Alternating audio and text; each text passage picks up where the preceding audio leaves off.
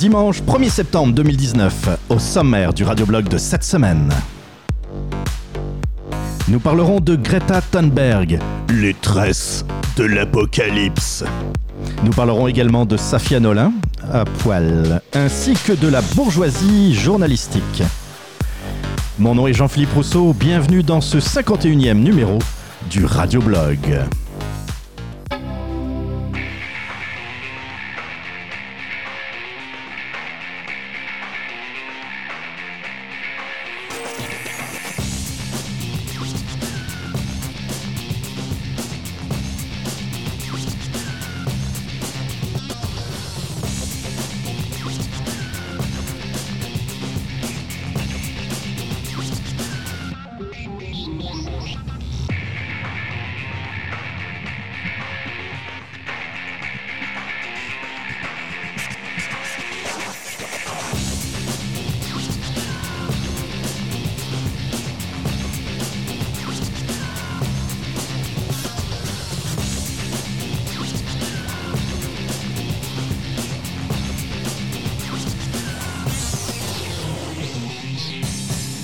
Tous, bienvenue sur le podcast d'opinion qui vous brasse les neurones depuis maintenant 4 ans. Et oui, c'était le 23 août 2015, euh, le dimanche 23 août 2015, où j'ai lancé le premier numéro du radioblog, euh, qui a un peu évolué, qui, euh, qui, qui mériterait encore quelques améliorations, sans doute, je l'espère en tout cas, dans, dans un futur proche. J'avais lancé le podcast et puis Ouais, avant de, avant d'aller dans, dans, le vif du sujet, j'ai euh, remarqué que dans le fond, ce qui manquait à chaque début de saison, c'était de, de, de, faire une petite présentation du radioblog, puis accessoirement une petite présentation de moi-même, puisque, euh, ben, veut, veut pas, il y a des, des nouveaux auditeurs, des gens qui me connaissent moins et puis qui n'ont pas nécessairement le temps non plus d'écouter tous les épisodes du radioblog depuis le départ pour voir à peu près un peu ma pensée, ma façon de, de, de réfléchir, ma façon de, de m'exprimer aussi, puis, euh, puis euh, mon background. Donc euh, je vais essayer de, de faire une petite présentation du radioblog à chaque début de saison. Et puis ça tombe bien, c'est le 51e épisode, c'est le début de la cinquième saison, donc je vais le faire euh, tout de suite. Euh, oui, j'ai lancé le, radioblog il y a, il, 4 ans, euh, sans, grande conviction, j'allais dire, mais euh, en fait sans véritablement savoir où je m'en allais. En fait, euh, mon constat était assez simple. Euh, ça faisait quelques années que j'avais un blog d'opinion ou un site d'actualité, je ne sais pas trop, ou un site d'opinion je sais pas trop euh, comment, euh, euh, comment l'appeler, qui, qui s'appelait, bah, qui s'appelle toujours, puisque il existe, mais il est plus mis à jour depuis bien longtemps déjà, qui s'appelait Québec Presse. Et Québec Presse, je voulais que ça soit un endroit où on, allait brasser de, de l'opinion. Et bah, ça passait par l'écriture d'articles. Et je me suis vite rendu compte, j'essaye de faire une histoire courte, je me suis vite rendu compte que depuis l'avènement des réseaux sociaux, en particulier depuis 2007, de 2007 jusqu'à 2010 à peu près, euh, bah, l'audience s'est écroulée. Et je pense que ça a été le cas pour la plupart des blogs, surtout des blogs d'actualité. Les gens ne s'informent plus que sur Facebook, sur Twitter, et euh, délaissent les, les blogs, les blogs d'opinion ou les blogs d'actualité parce que c'est plus compliqué, parce qu'il faut y aller de temps en temps. On n'a pas nécessairement euh, la mise à jour qu'on aimerait avoir. Et puis, bien, c'était simple. Euh, voir que un article pouvait me prendre trois heures minimum à rédiger sur un seul sujet et de moins en moins lu. Il y avait toujours des articles, et il y a toujours aujourd'hui des articles qui sont très lus euh, sur Québec Presse. Euh, il y a toujours des articles qui ressortent du lot, mais disons que je pourrais les compter sur le doigt d'une seule main. C'est pour vous donner une idée. Faire un article, par exemple, comme j'avais fait, un des derniers articles que j'avais fait, c'était sur Post Canada, euh, où, euh, dans le fond, euh, j'avais expliqué que Post Canada était, vivait dans un autre siècle, défendait un modèle qui, qui était complètement à revoir et qui était sur le bord de mourir, eh bien c'était c'est ça. Et en plus, sur le dos des contribuables canadiens, ça n'avait aucun sens. J'ai dû passer quelques heures à écrire ce, cet article et puis je me rendais compte que dans le fond, il y avait quelques centaines de, de lecteurs pour, pour cet article. Donc, c'était beaucoup d'efforts pour peu de euh, peu de lecteurs, peu de, comment dire d'influence, même si j'aime pas ce terme. Et, euh, et naturellement, j'avais toujours en arrière de la tête le, goût de refaire de la web radio. J'ai fait de la web radio pendant quelques années. Et ça m'a beaucoup plu. J'ai fait même un podcast en 2007-2008, euh, quatre épisodes sur... ça, ça parlait de hockey. Puis je vite fait le tour parce que dans le fond, tout le monde a des opinions sur le hockey ici au Québec. Fait que euh, rajouter la mienne, ça avait comme pratiquement aucun sens. Pas de, il n'y avait pas de, valeur ajoutée. Et euh, je me suis dit, pourquoi pas lancer un podcast d'actualité ou plutôt un podcast d'opinion. Euh, vu que Québec Presse, ben, c'est pas quelque chose qui, qui fonctionne aussi bien que, que je l'aurais souhaité. J'avais euh, à peu près, le, compte de Québec Presse à l'époque, c'était 1400, 1400 euh, euh, personnes qui me suivaient sur Québec Presse. Il y avait une page Facebook qui avait à l'époque une centaine, 150, 150 personnes, je pense, à peu près en 2014, ou 2015 plutôt. Et bah, c'était simple pour moi, c'était des lecteurs ou des gens, des suiveux, on va les appeler de même, qui, euh, qui, euh, qui pourraient avoir euh, potentiellement l'envie d'écouter un podcast ou que c'était plus facile d'atteindre comme ça. J'avais disons que j'avais une base qui existait. Donc, c'est pour ça que en août 2015, j'ai décidé de lancer le radioblog. Le nom, c'est peut-être pas nécessairement le meilleur, mais pourquoi pas. Sais, je, voulais, dans le fond, c'était un blog audio. Mais vu qu'audio blog, ça, ça, sonnait bizarre à mon oreille, en tout cas à mon oreille, peut-être pas à la vôtre, j'ai préféré faire radio-blog. Et puis, euh, c'est 50 euh, épisodes, 51 épisodes euh, maintenant avec celui d'aujourd'hui. avec, ben, c'est ça, avec des moments où je publiais beaucoup plus régulièrement que ces, on va dire, ces dernières années. La deuxième saison a été absolument géniale pour le radioblog. Sérieusement, ça a été, ça a été incroyable. Beaucoup d'audience mais aussi beaucoup plus de régularité. Ce que, euh, comme euh, je l'ai expliqué un peu euh, dans le 50e épisode, que ce que je vais essayer de faire cette année.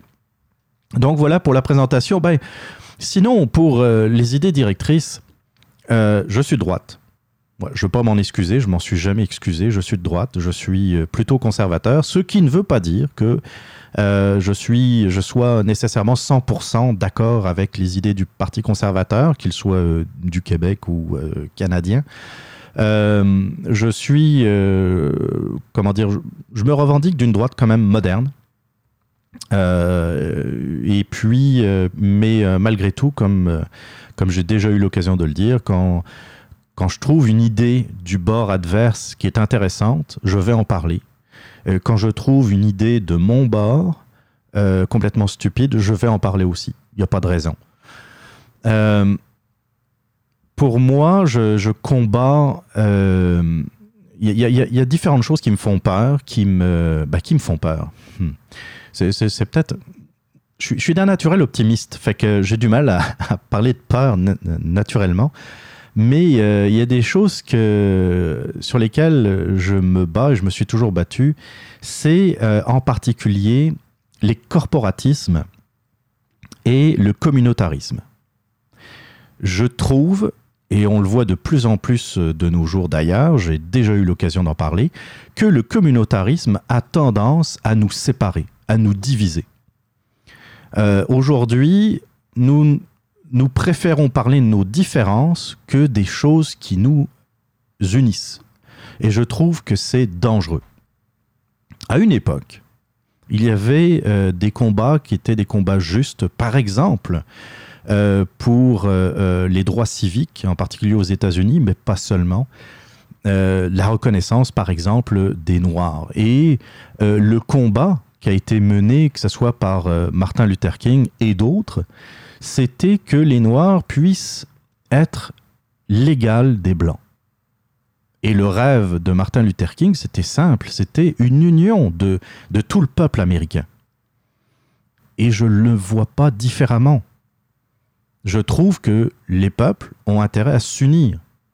Aujourd'hui, on se retrouve dans l'inverse. Dans, Il y a des gens qui pensent, qui pensent défendre, euh, par exemple, euh, les Noirs ou euh, les gens de race, qu'ils appellent d'ailleurs les racisés, en les mettant à part et en disant, par exemple, en, organisant des meetings ou des rassemblements ou des organisations où il y a d'un côté les racisés et de l'autre côté les blancs. Ils font exactement la même erreur que les ségrégationnistes dans les années 50-60. C'est exactement la même logique. Vous aviez, euh, il y a quelques décennies, des gens qui voulaient mettre absolument de côté les Noirs et les autres races. Euh, ça, c'était entre parenthèses, parce que ça concernait plus les Noirs que les autres, mais c'était ça. Et que les Blancs ben, étaient différents, étaient, avaient le droit à, d'autres privilèges que les Noirs. Aujourd'hui, eh bien, on a la situation inverse, mais ça revient au même. On sépare les gens. Même chose en ce qui concerne euh, euh, la communauté gay, lesbienne et, tout ça. J'ai moi, sérieusement, sincèrement, j'en ai rien à foutre de ce que vous faites chez vous, à partir du moment où vous le faites avec des adultes consentants. Je m'en fous.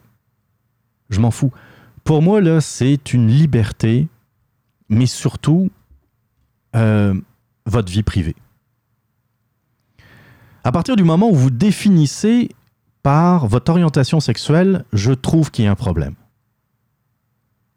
Discute, moi, je, préfère discuter avec des gens et on va parler de nos points communs, des, choses qui nous rassemblent, avant de parler de nos différences. Si dans la conversation, si dans la conversation, naturellement, il est question, par exemple, de pratiques sexuelles, et puis que vous utilisiez votre, euh, votre orientation pour appuyer un argumentaire, j'ai aucun problème. Mais si vous vous définissez d'abord comme, par exemple, noir, ou que vous définissiez d'abord comme gay, que vous définissiez d'abord comme une différence, c'est normal de ne pas se sentir inclus dans une société.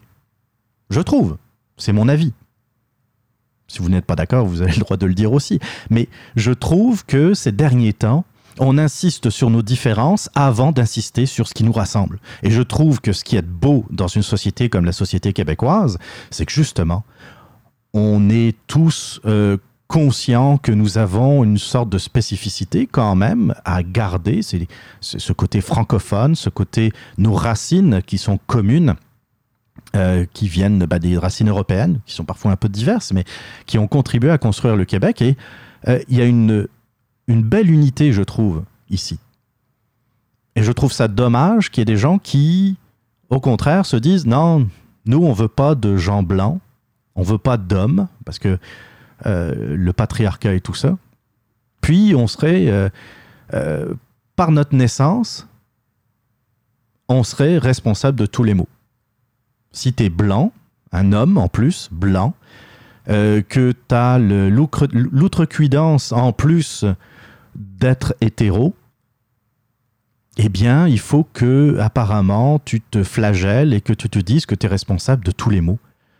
Je suis désolé, mais euh, tout comme euh, le, peuple allemand actuel n'est pas responsable de l'Holocauste, de la même façon que les Américains ne sont pas euh, actuellement en 2019 ne sont pas responsables de, des massacres d'Amérindiens, et eh bien de la même façon, je suis désolé, je ne suis pas responsable, moi Jean-Philippe Rousseau, je ne suis pas responsable euh, de l'esclavagisme, euh, des années d'esclavagisme du, du, peuple noir. D'ailleurs, je le rappelle de temps en temps euh, à ce micro et ailleurs, pratiquement tous les peuples ont fait de l'esclavage. Je rappelle, puis on dirait que les gens ont oublié leur, leur histoire. Je rappelle que le le plus grand peuple, euh, le premier peuple qui, euh, euh, qui a fait de l'esclavagisme de masse, c'est le peuple égyptien. Je vous rappelle tout de même, euh, par exemple, des passages de la Bible, mais pas seulement, c'est de, ça fait partie de l'histoire. La, construction des pyramides, même si elle reste par moments un peu mystérieuse aujourd'hui encore, euh, ça a été fait euh, grâce à des esclaves.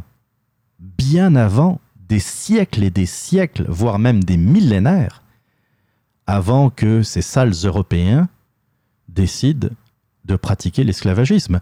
Euh, beaucoup plus euh, beaucoup plus près de notre, de notre temps, les, euh, les Arabes qui ont envahi euh, l'Afrique du Nord, parce que l'Afrique du Nord n'était pas arabe, n'a pas toujours été arabe, qu'est-ce qu'ils ont fait? Ils ont réduit à l'esclavagisme les peuples qu'ils ont dominés.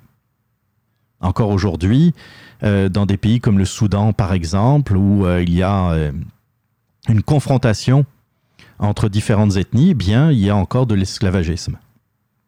Il n'y a pas de blanc d'impliqué. Je ne suis pas en train de dire qu'il faut oublier euh, nos parts sombres de l'histoire. Non, pas du tout. Pas du tout. Ça fait partie de l'histoire, effectivement. Ça fait partie de l'histoire de l'humanité tout entière. Euh, mais nous dire en 2019 euh, que dans le fond, on est responsable ou on aurait une part de responsabilité dans le mal-être des autres, euh, je trouve ça, je trouve ça terrible. Et euh, je vais continuer à le dénoncer. Je suis désolé pour ceux qui n'aiment pas ça, mais je continuerai à dénoncer ce, euh, cette volonté de séparer les gens. On veut absolument les séparer. Oui, on a des différences. Je suis pas en train de nier. Oui, on a des différences. C'est correct. Puis c'est même, je trouve que c'est bien d'avoir des différences. Si on était tous pareils, euh, on aurait tendance à, s'ennuyer. Euh, malgré tout, ça ne veut pas dire que il faut se définir juste par ce qui nous rend différents. Hein, On s'en sortira jamais. Là. Ils en s'en sortira jamais. On commence à, parler avec des gens, avec des personnes, parce qu'on a justement des choses en commun. C'est comme ça qu'on finit par nouer euh, des relations, que ce soit des relations amicales, professionnelles, parce qu'on a des choses en commun, parce qu'on partage certaines, euh, euh, certaines choses et que après, eh bien, c'est correct de d'avoir, de voir que ah finalement, oui, il y a des choses. J'ai- J'aime ça découvrir des choses chez les, chez les gens. Si vous commencez par me parler de ce qui vous distingue, on aura vite fait le tour, puis il n'y aura plus grand-chose à découvrir sur vous. Je préfère qu'on commence sur des bases communes. J'aime ça, euh, par exemple, qu'un ami que, je connais depuis 10 ans, et puis tout d'un coup, il me parle d'une passion. Je dis, ah ouais, tu es passionné par ça, j'en avais absolument aucune idée. C'est le fun. C'est le fun, vous trouvez pas, comme dans un couple, par exemple, de se dire qu'il y a des choses que tu ne connais pas de ton partenaire, et tout d'un coup, tu te dis, waouh, c'est le fun. Tu sais, il y a encore des choses que je ne connaissais pas ou euh, que qu'on n'avait pas encore eu l'occasion de, de- parler, des, choses qu'on a faites dans le passé, etc. Ça, c'est euh, en gros, c'est c'est pas mal euh, ce sur quoi je vais, je vais encore continuer à parler et à me battre. Euh, le communautarisme, c'est aussi cette façon dont euh, certaines religions ont tendance à s'imposer. C'est-à-dire que eux euh, ne se sentent pas inclus, justement, dans notre société. Ne veulent pas se fondre. dans- ben, attention, je ne dis pas fondre dans le sens de disparaître. Je dis fondre dans le sens de, de faire un tout. Un tout avec des gens divers. C'est tout simplement ça. C'est-à-dire une société qui avance au même rythme. Une société qui avance unie vers, euh, ben, vers de meilleurs lendemains. En général, c'est ça qu'on veut, c'est améliorer euh, notre, notre avenir, notre futur. Puis, quand on voit que des religions font exactement, voire pire que ce que euh, certains dénonçaient de la religion chrétienne, par exemple, ou catholique, ou des catholiques, mais qu'on laisse passer aujourd'hui, je trouve ça intolérable. Je continuerai à le dire, une femme voilée, c'est comme si je voyais une femme qui portait des chaînes. Si cette femme qu'on oblige ou que euh, qu'on oblige que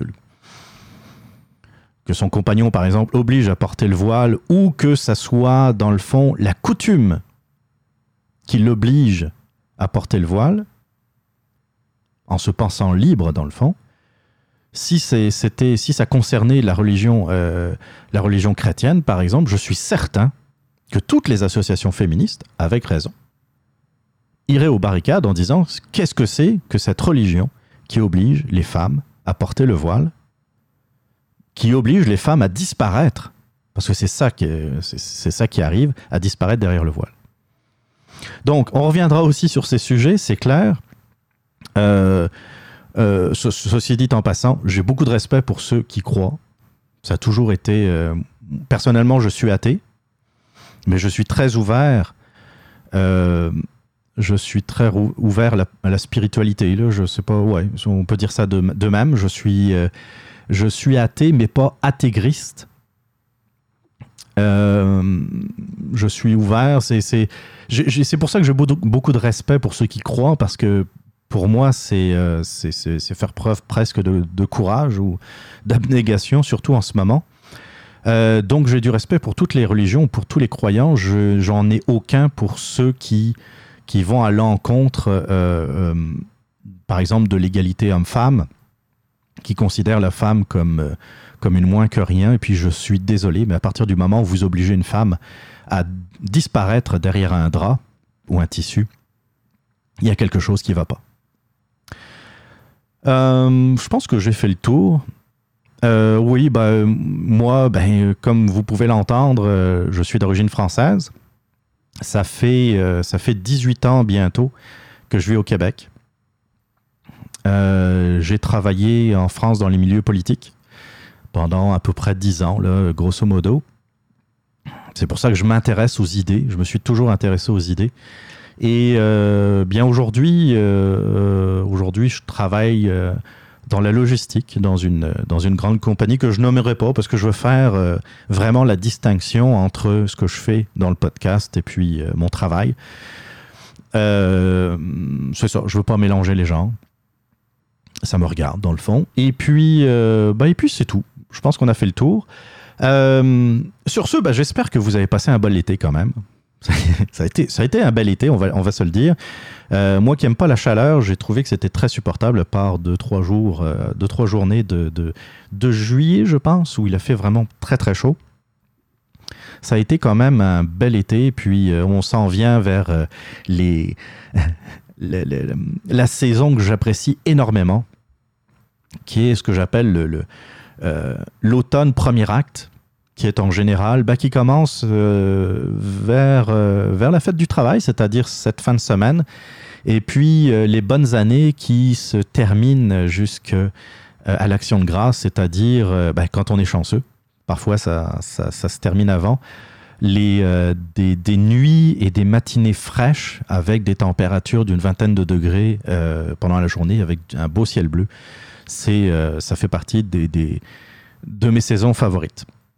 Bon, c'est après que ça se gâte, mais euh, bon, c'est ça. On va pas trop parler de météo là-dedans. Euh, merci aussi pour vos bons commentaires de l'émission 50. La, petite capsule historique que j'ai faite, apparemment, vous a plu.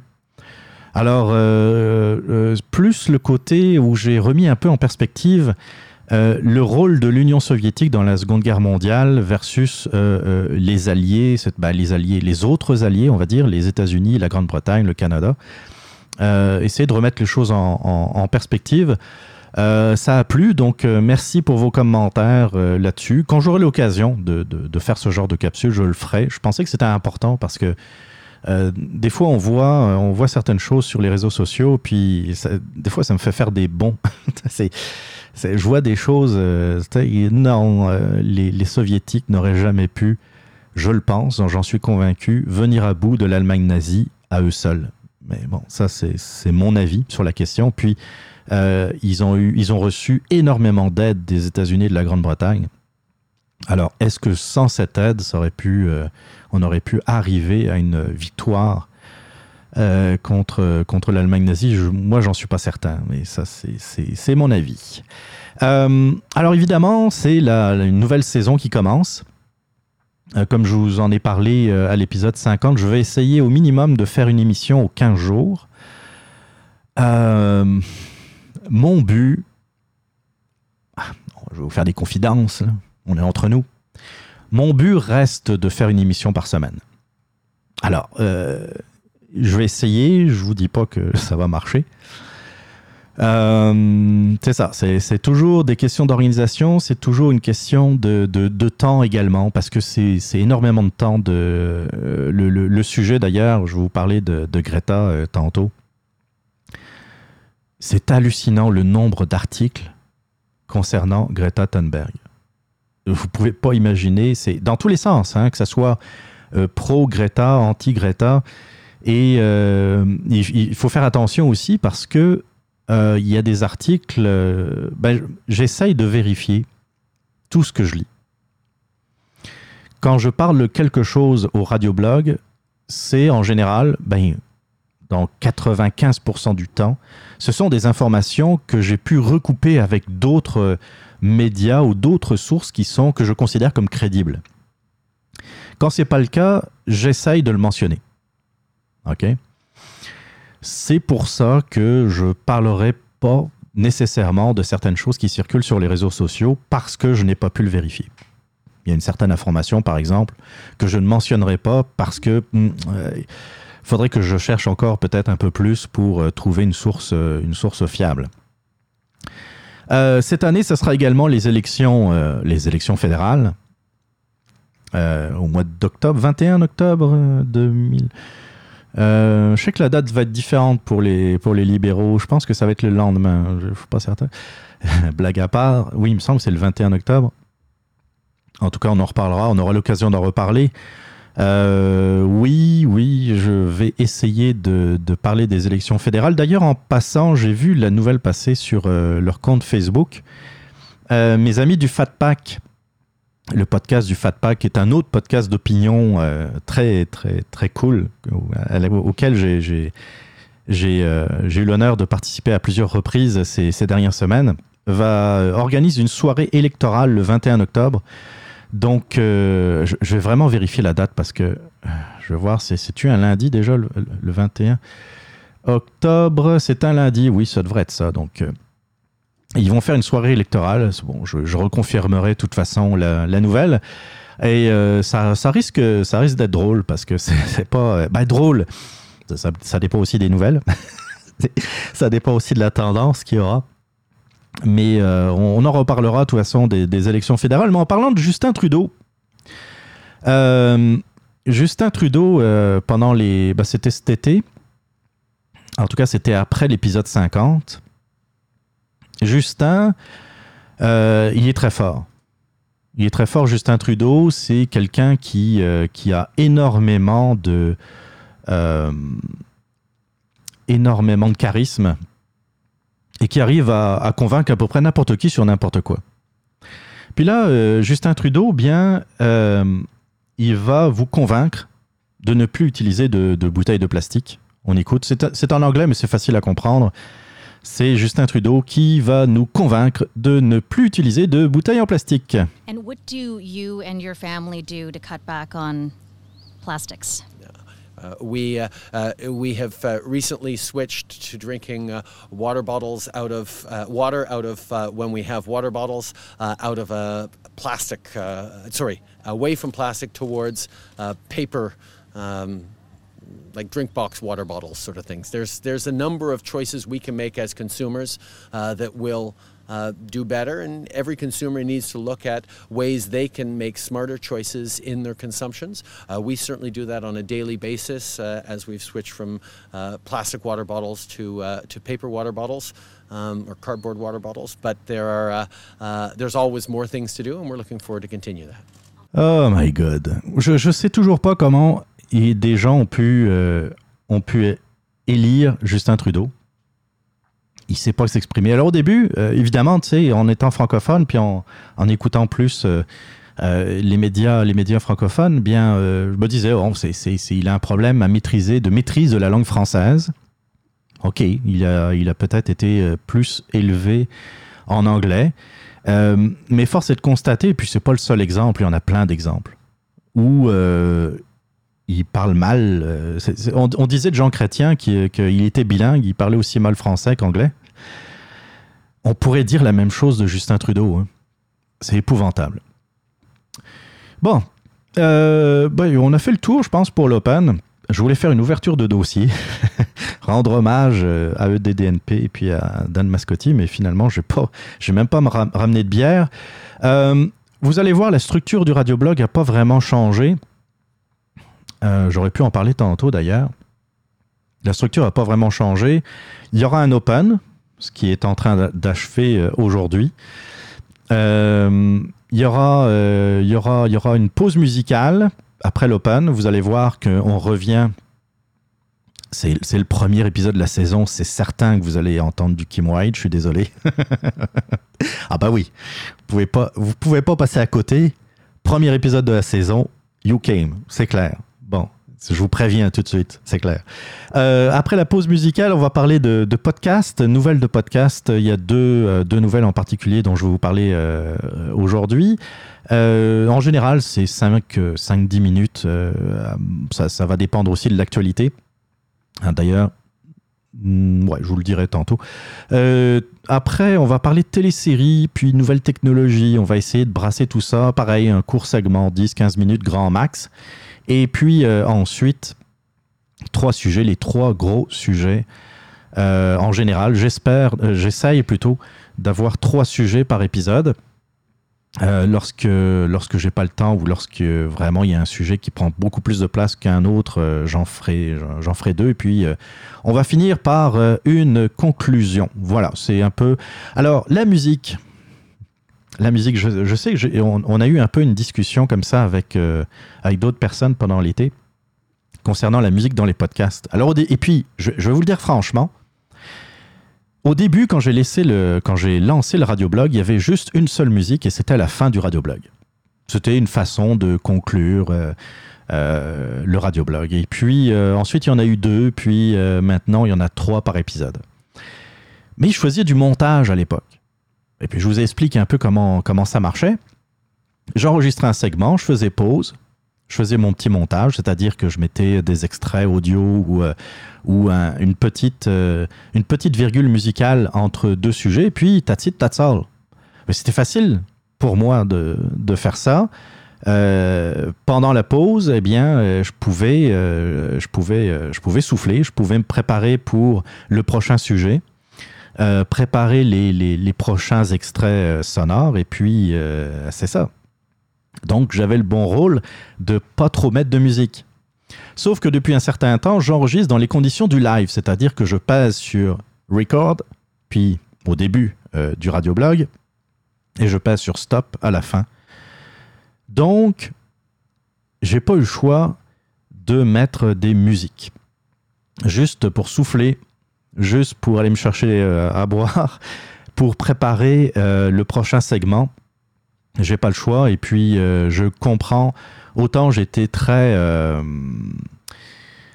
comment dire, pas, pas, je trouvais pas nécessairement ça négatif, mais je me disais, voyons, pourquoi le monde met de la musique dans leur podcast, mais c'est ça, je comprends maintenant l'intérêt de mettre de, de, la musique quand on enregistre dans les conditions du live c'est fondamental, sinon euh, euh, on finirait par, euh, par vraiment bafouiller, par perdre nos idées, par ne pas être prêt.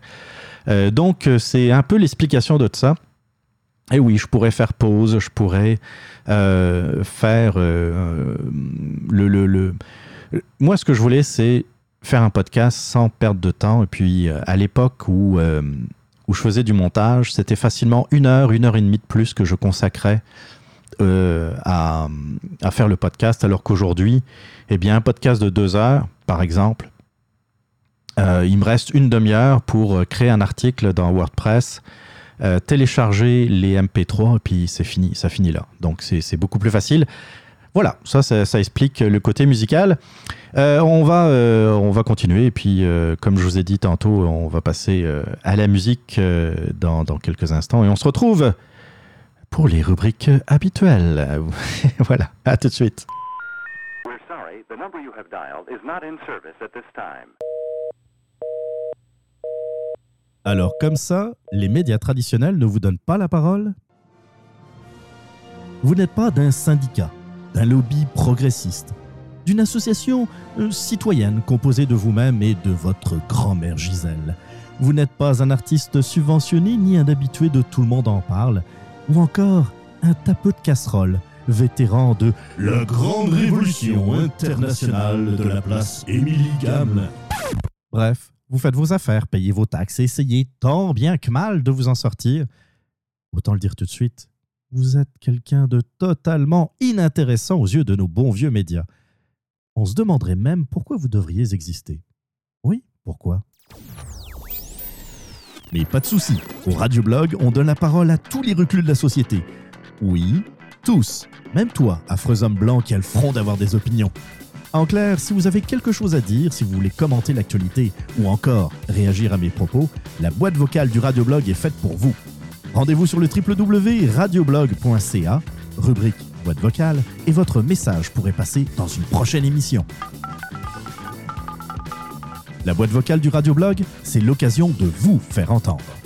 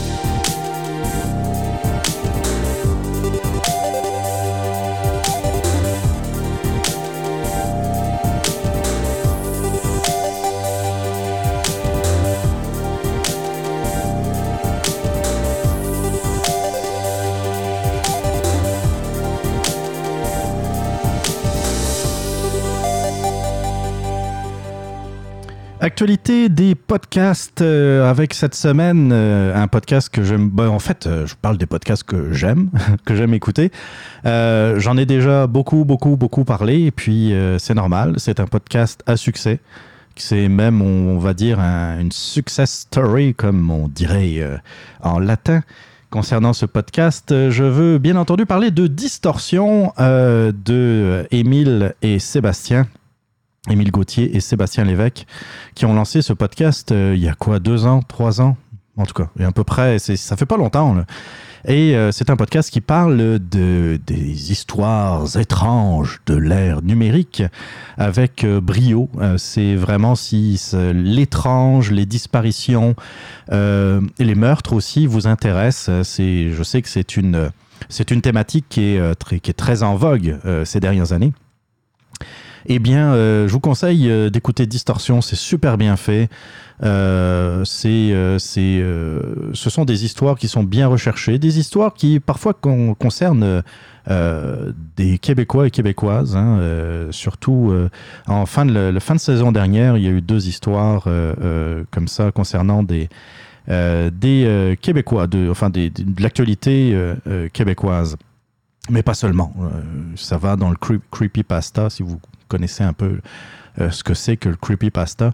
Euh, les, euh, le, le- dark web, euh, comme je vous ai dit, les, disparitions. L'année dernière, en début d'année, ils ont sorti un livre qui s'appelle bah, Distorsion, 13 histoires étranges de l'ère numérique, que, que je vous conseille également. C'est très bien écrit, c'est des histoires dont qu'ils n'ont n'ont pas parlé dans leur podcast avec de superbes illustrations d'un BDiste français qui s'appelle Run. Vraiment un très très beau livre qui est disponible aux éditions de l'Homme. Et puis, eh bien, euh, quelques mois après, ils, nous ont euh, annoncé le début d'une série d'émissions. Et oui, d'émissions sur euh, la chaîne Moi et compagnie. Euh, donc, euh, bah ça, ça veut dire que je vais garder Moi et compagnie dans, mon, dans, mes abonnements euh, euh, à la télé. Euh, et ça commence le 25 septembre prochain. Le 25 septembre, euh, donc ça, c'est euh, ce mois-ci, hein, c'est- dans peu de temps, euh, à 20h30. Alors, je vais essayer de, de passer le, la, la petite promo de, euh, de moi et compagnie concernant Distorsion. J'espère que ça va fonctionner. On lance ça tout de suite. On est deux passionnés d'histoires étranges de l'ère numérique. On a même créé un podcast pour partager nos trouvailles les plus insolites. Maintenant, on se rend sur le terrain pour démystifier les phénomènes qui se cachent dans les bas-fonds du web.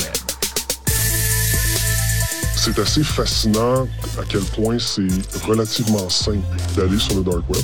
C'est l'Internet au sens large. À bien des égards, ça reste un Far West. On dirait que j'aime ça avoir peur, même si je suis extrêmement peureux. Est-ce que tu préférais qu'on quitte la pièce? Run! Oh shit! Direct! Oh my god! J'ai donné 100 000 à cet homme-là. C'est complètement absurde. La tentative de meurtre sur une jeune fille par euh, deux autres jeunes filles qui était inspirée finalement par le Slenderman. C'est des personnes disparues, non Il y identifiées. a des photos de scènes de crime, euh, de cadavres. Bon, il y a tout ça disponible Ouais. sur Google.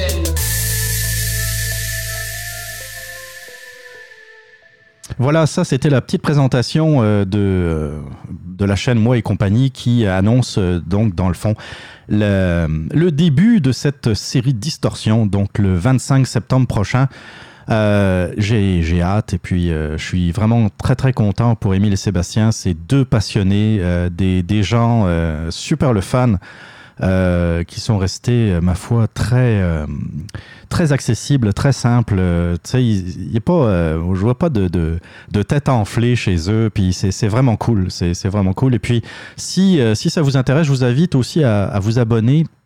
Bien sûr, à la page, à la page Facebook de, de Distorsion, du podcast Distorsion, mais aussi au groupe, euh, au groupe privé Distorsion. euh, si euh, si les, les histoires étranges comme ça de, de, du web, du dark web vous intéressent, Enfin, il faut que l'histoire ait un lien, dans le fond, avec les nouvelles technologies. Pour faire simple, hein, ben, je vous invite à aller sur, sur ce groupe privé.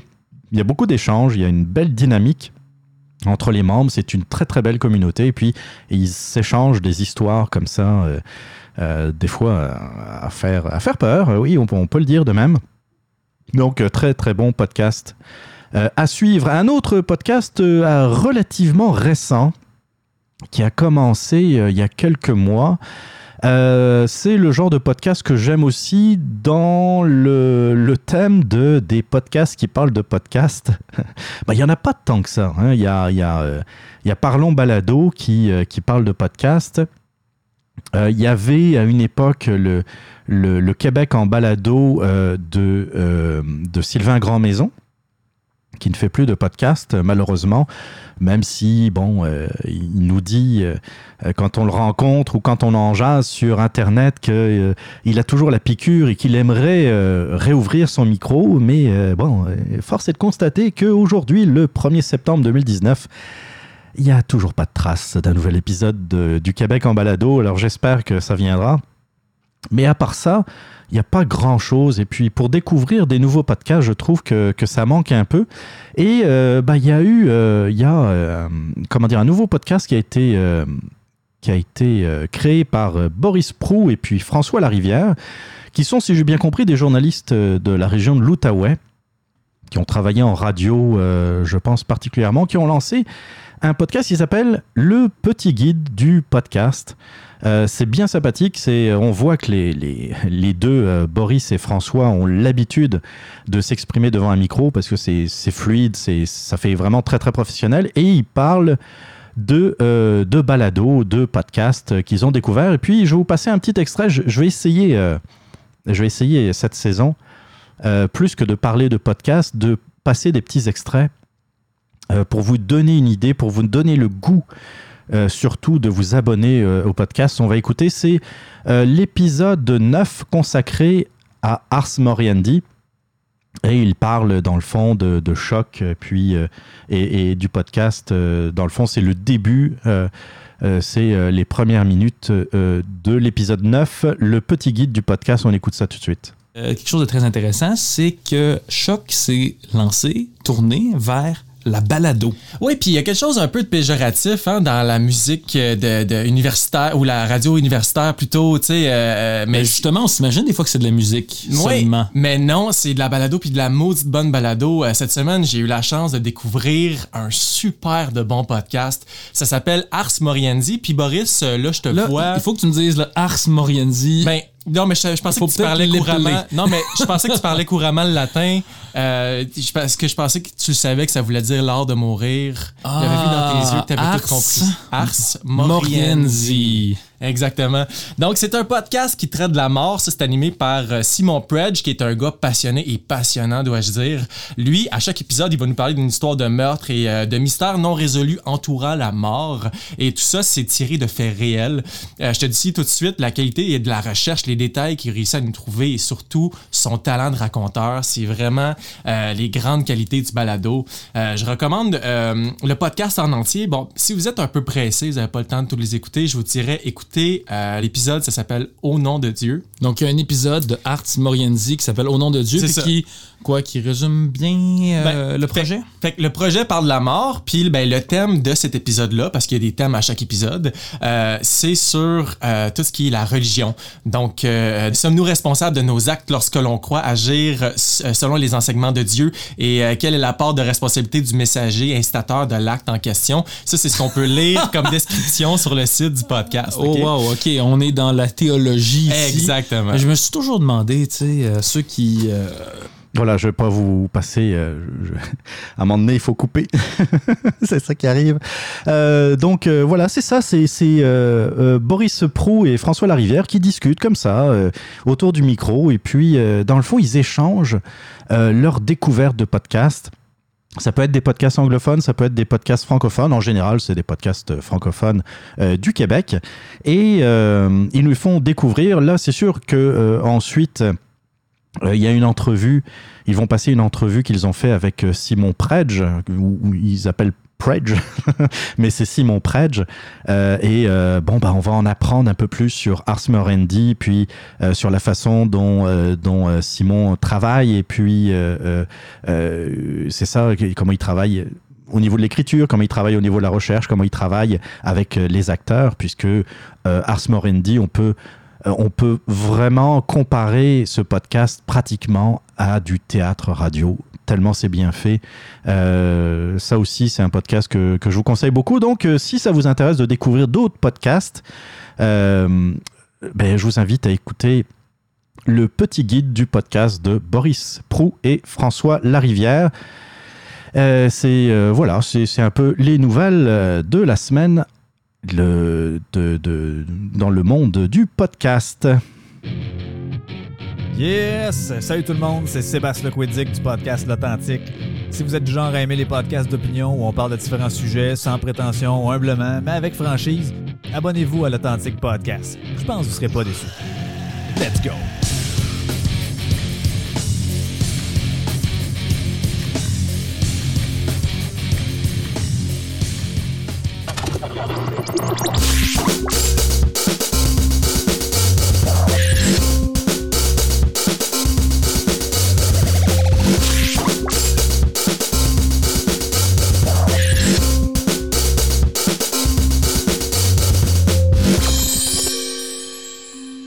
Et oui, on va pas parler de télésérie cette semaine. Je vais, je vais revenir sur un sujet que j'ai un peu abordé à l'épisode 50, je pense. C'est l'arrivée de Disney+.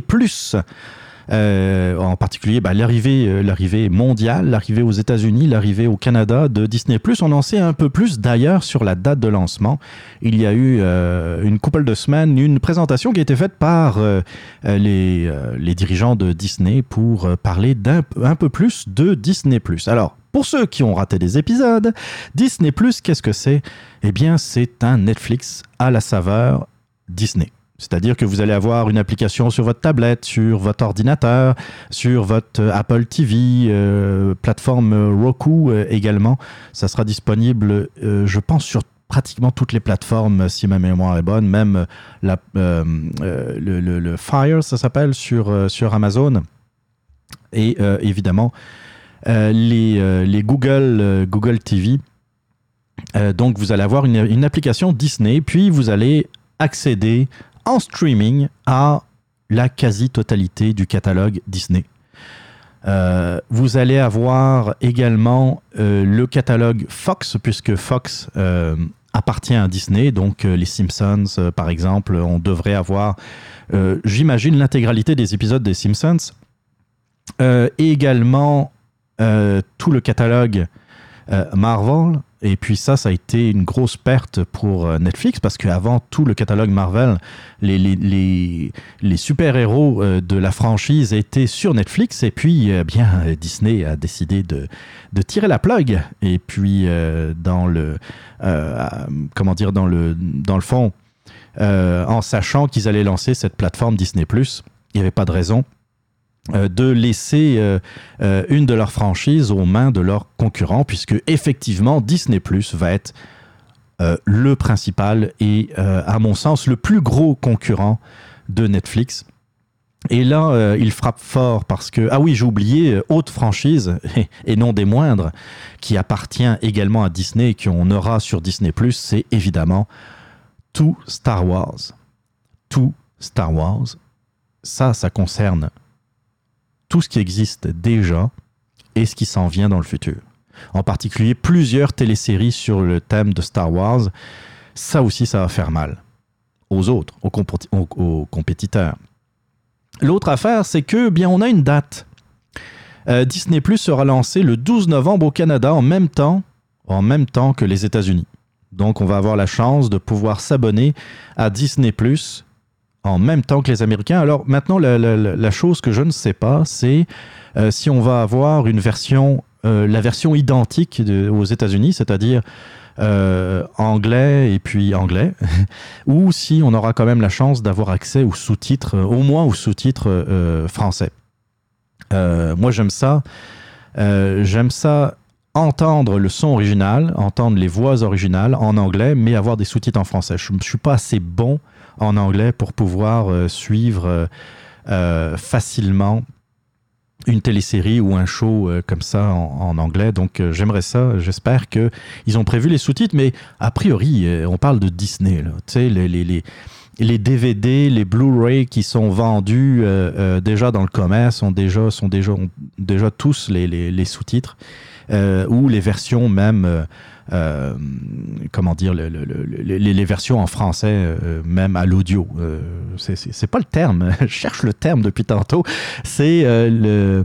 Voyons, bah c'est ça, les voix françaises, on va dire. Ça, va peut-être me revenir tantôt. Donc, le prix également, et ça aussi, frappe très très fort, je peux vous le dire. Alors, Disney, je rappelle, je rappelle le catalogue Disney, le catalogue de la Fox, ou en tout cas au moins une partie du catalogue de la Fox, euh, le catalogue Star Wars, le catalogue Marvel, pour 8 dollars et 99 cents canadiens. C'est-à-dire pour 9 dollars, vous avez accès à tout le catalogue Disney sur quatre écrans différents. C'est-à-dire que euh, vous avez, vous prenez le compte à 9, euh, enfin vous payez 9 dollars par mois. Euh, vous, vous pouvez regarder sur l'Apple TV euh, euh, une émission ou un film Disney. Vous avez votre, votre compagne qui peut regarder sur une autre télévision, sur la plateforme Roku par exemple, Star Wars. Vous avez vos enfants qui pouvaient regarder sur une tablette chacun les Simpsons par exemple, sans que ça vous coûte plus. La même chose sous Netflix, c'est 16 dollars par mois. Vous voyez qu'il frappe fort. hein. En partant, 9 dollars, vous avez un contenu HD sur quatre écrans différents. Euh, Disney a les reins solides. Euh, c'est sûr qu'ils vont frapper un grand coup. Ils vont essayer de, s'en prendre, euh, d'aller chercher surtout les abonnés Netflix. Et c'est certain qu'en voyant ça, moi je suis moi-même abonné à Netflix et puis je suis très content du contenu de Netflix. Mais euh, je vous avouerai que c'est clair que je vais euh, m'abonner à Disney. Et puis si je vois avec le temps que euh, dans le fond on trouve pas mal plus de, il y a pas mal plus de choix sur Disney, je vais peut-être laisser tomber mon abonnement Netflix et peut-être faire comme certains, me réabonner à Netflix lorsqu'il y a quelque cho- chose d'intéressant. Je me réabonne pendant un mois parce qu'il y a une télésérie que je veux absolument pas rater. Et puis après, bien une fois que je l'ai vu, je me désabonne. That's. Donc ça va, euh, ça va bouger. J'ai hâte de voir ça le, le 12 novembre. Donc euh, euh, sortie canadienne et mondiale. Ben non, pas mondiale, pas mondiale. Je pense que ça sort dans quatre pays le 12 novembre. Il me semble que à part les États-Unis et le Canada, il y a les Pays-Bas et puis un autre pays. Donc trois ou quatre pays le 12 novembre. On a hâte de voir ça.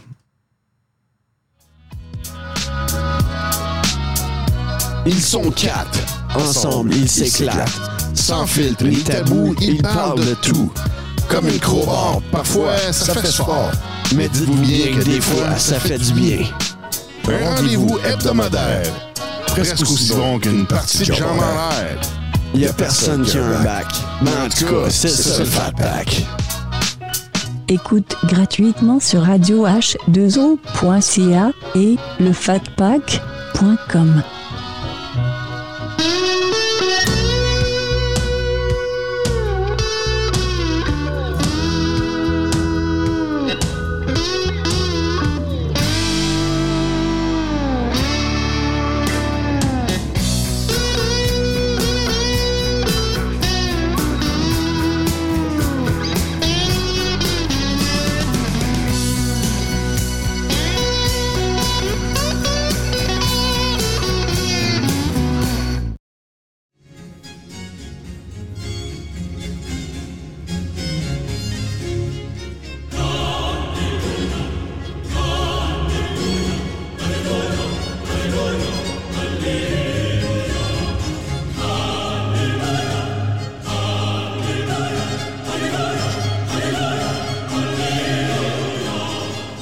Elle est arrivée, elle est arrivée, enfin. Greta Thunberg est arrivée, cher pollueur. Repentez-vous, la fin du monde, la fin du monde approche.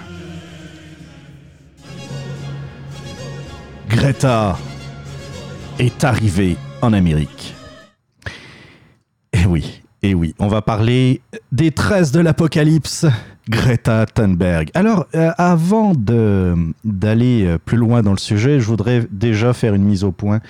Non, je ne m'en prends pas et je ne veux pas m'en prendre à Greta Thunberg en tant que personne.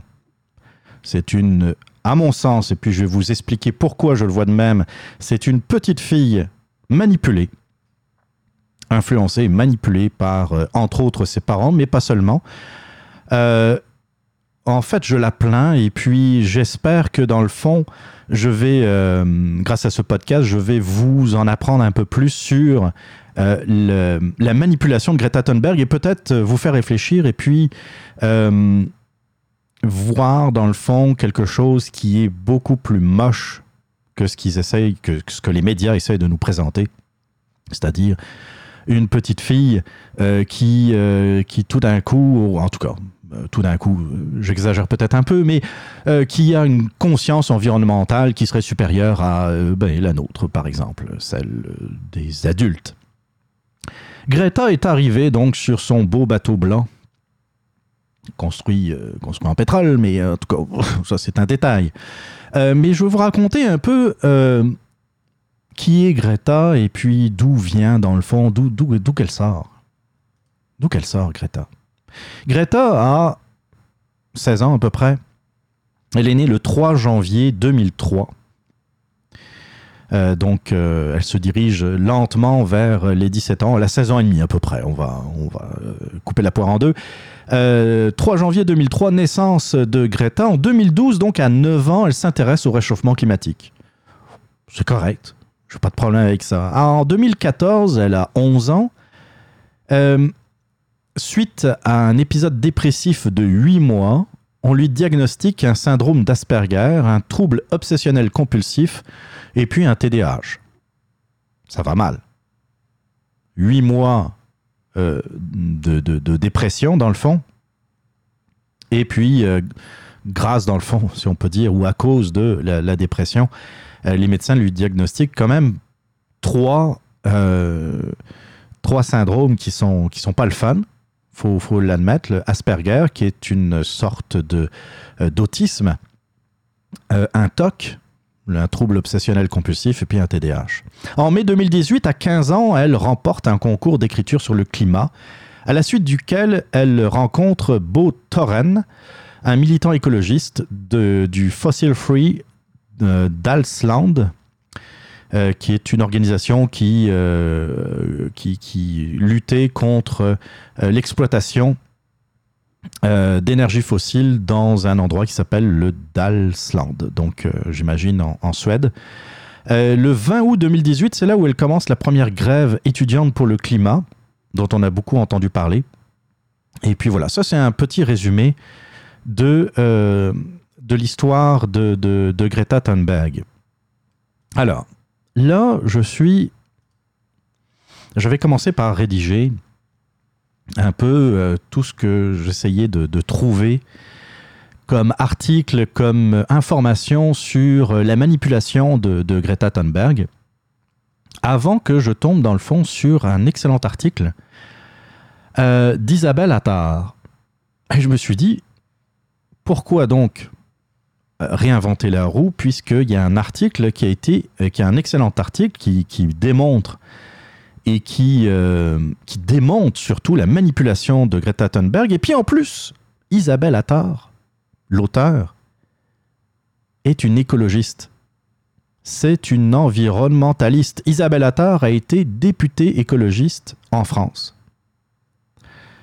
Et euh, cet article, vous pouvez le trouver très très facilement sur Internet, s'appelle Le capitalisme vert utilise Greta Thunberg et c'est euh, écrit dans, euh, sur le site Reporter. Alors Reporter, c'est T-E-2-R-E. Applaudissements, c'est un excellent jeu de mots. Euh, le quotidien de l'écologie. Donc, vous voyez, l'article dont je vais vous lire de 80% de l'article, je pense, est un article qui ne vient pas d'un site de droite, qui ne vient pas d'un site écolo-sceptique, qui ne vient pas d'un site réactionnaire. C'est, ça vient d'un euh, site écologiste de gauche. OK? Pour que ça soit bien clair. Donc, euh, je vais commencer, puis euh, bon, je, ferai quelques, petits, que- quelques petites parenthèses dans la lecture, mais je vais commencer à, à lire l'article, l'excellent article d'Isabelle Attard, donc, euh, sur Greta Thunberg. Alors, c'est un article qui a été écrit en février 2019. hein. OK Depuis environ cinq mois, donc euh, on parle toujours de février 2019, une jeune Suédoise de 16 ans, autiste Asperger, se retrouve sous les projecteurs médiatiques du monde entier. Elle fait la grève de l'école pour se faire entendre et son combat est juste. Il s'agit pour elle de passer un message aux milliardaires, aux décideurs politiques, que ce soit à la COP24 en Pologne ou dernièrement à Davos afin qu'ils respectent leurs engagements sur le climat. Son dernier discours a ému quasiment tous les militants écologistes de la planète. Je cite Je ne veux pas que vous soyez désespérés, je veux que vous paniquiez, je veux que vous ressentiez la peur qui m'habite chaque jour et que vous agissiez comme s'il y avait le feu, parce que c'est le cas.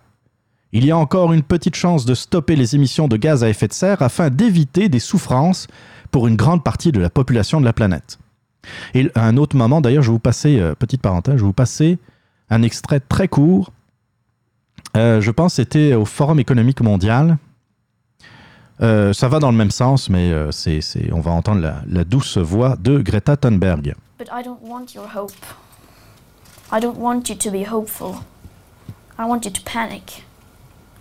I want you to feel the fear I feel every day.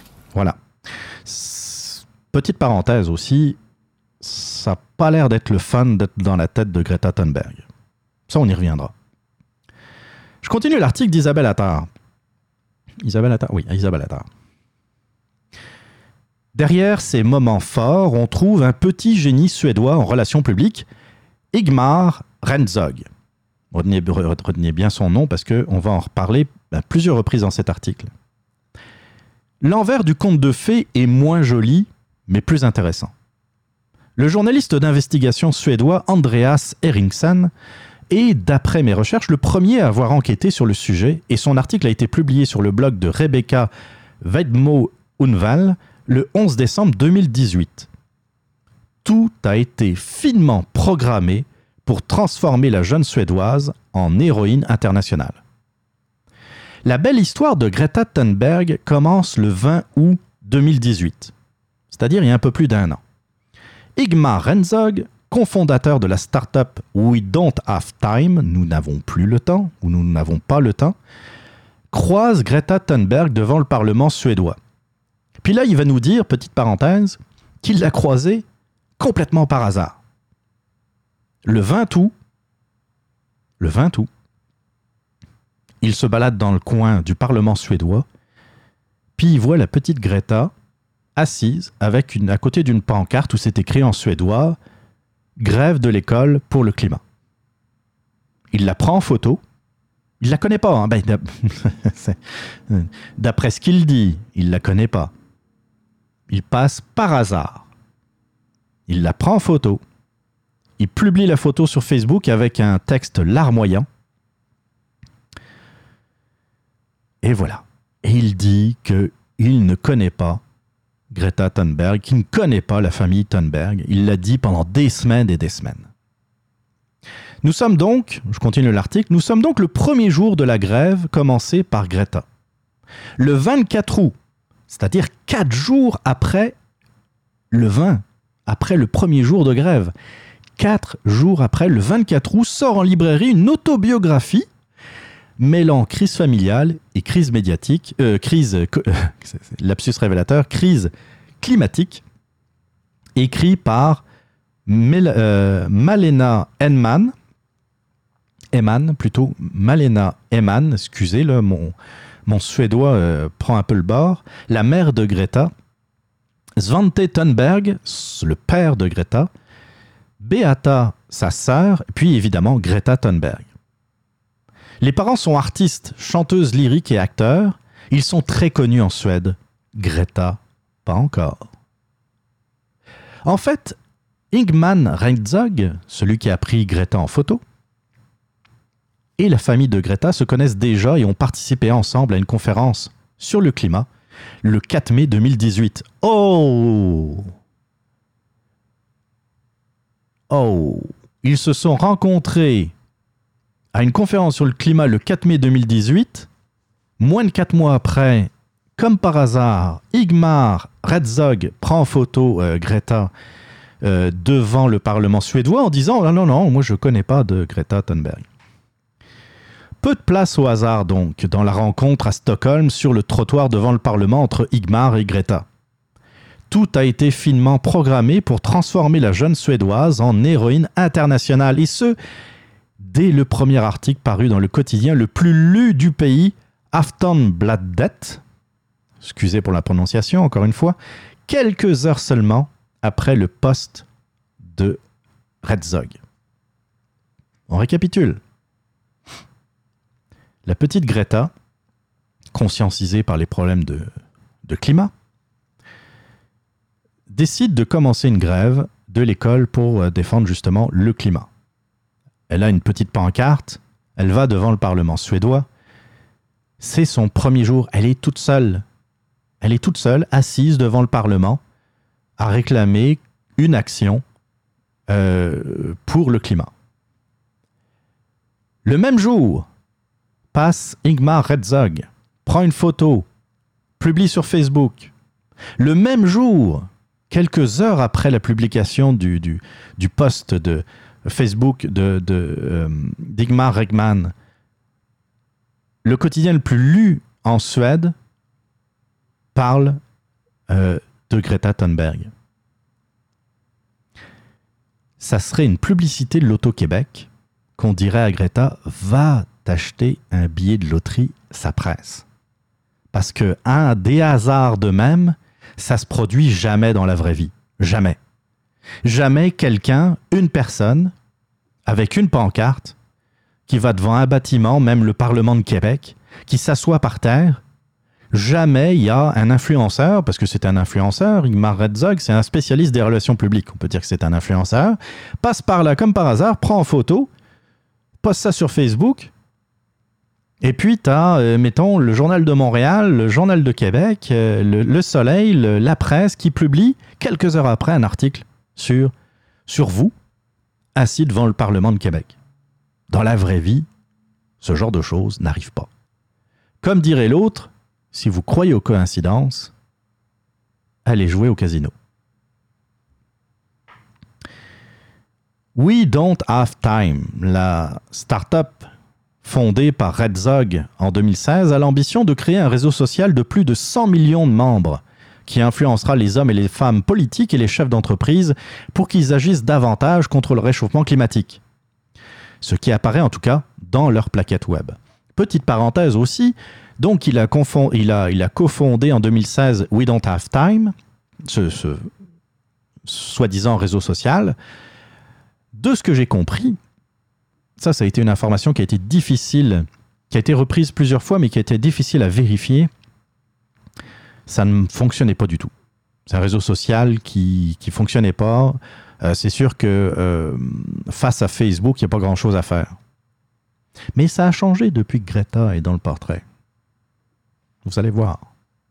Alors c'est là que ça se complique. Parmi les actionnaires de euh, We Don't Have Time, on trouve des membres de deux familles interconnectées. Les Pearson, enfants du milliardaire Sven Olof Pearson, qui a fait fortune entre autres dans la vente de voitures. Et les Renzog, les deux familles d'investisseurs qui se sont rencontrés dans la région de Jämtland Land, euh, n'ont aucun lien avec l'écologie. Ce sont des spécialistes de la finance. Sauver la planète, tout, euh, euh, comment dire, sauver la planète tout en maintenant la croissance économique et en réclamant encore plus de mondialisation. Bon, ça, encore une fois, on voit la teinte d'Isabelle Attard. hein. Euh, je pense que c'est une anticapitaliste et puis euh, elle est opposée à la mondialisation. Donc euh, c'est normal qu'on retrouve ce genre de, ce genre de choses. Mais c'est ça, c'est là-dessus, elle a quand même raison.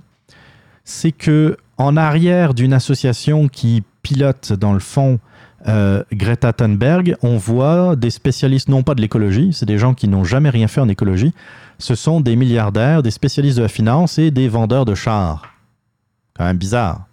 En mai 2018, je continue l'article donc, Igmar euh, Renzog est recruté comme président directeur du think tank Global, Global Earth Mining, faisant la promotion du développement durable et se déclarant politiquement indépendant. oui, oui, oui. En général, quand quelqu'un se réclame politiquement indépendant, c'est justement parce qu'il ne l'est pas. J'ai souvent vu ça. Souvent, souvent, souvent. Sa fondatrice, donc de Global Mining, n'est autre que Christina Persson, la fille du milliardaire dont on a parlé tantôt, et ex-ministre social-démocrate chargé du développement stratégique et de la coopération nordique de, 10 de 2014 à 2016. Le politiquement indépendant en prend pour son rhume, vous trouvez pas? Via l'analyse des tweets du think tank, donc, on observe un engagement politique fort à l'aube des élections européennes envers une alliance qui irait des sociodémocrates à la, à la droite suédoise, l'ennemi étant les nationalismes émergents partout en Europe et dans le monde, des idées qui ne déplairaient pas à notre cher président Macron.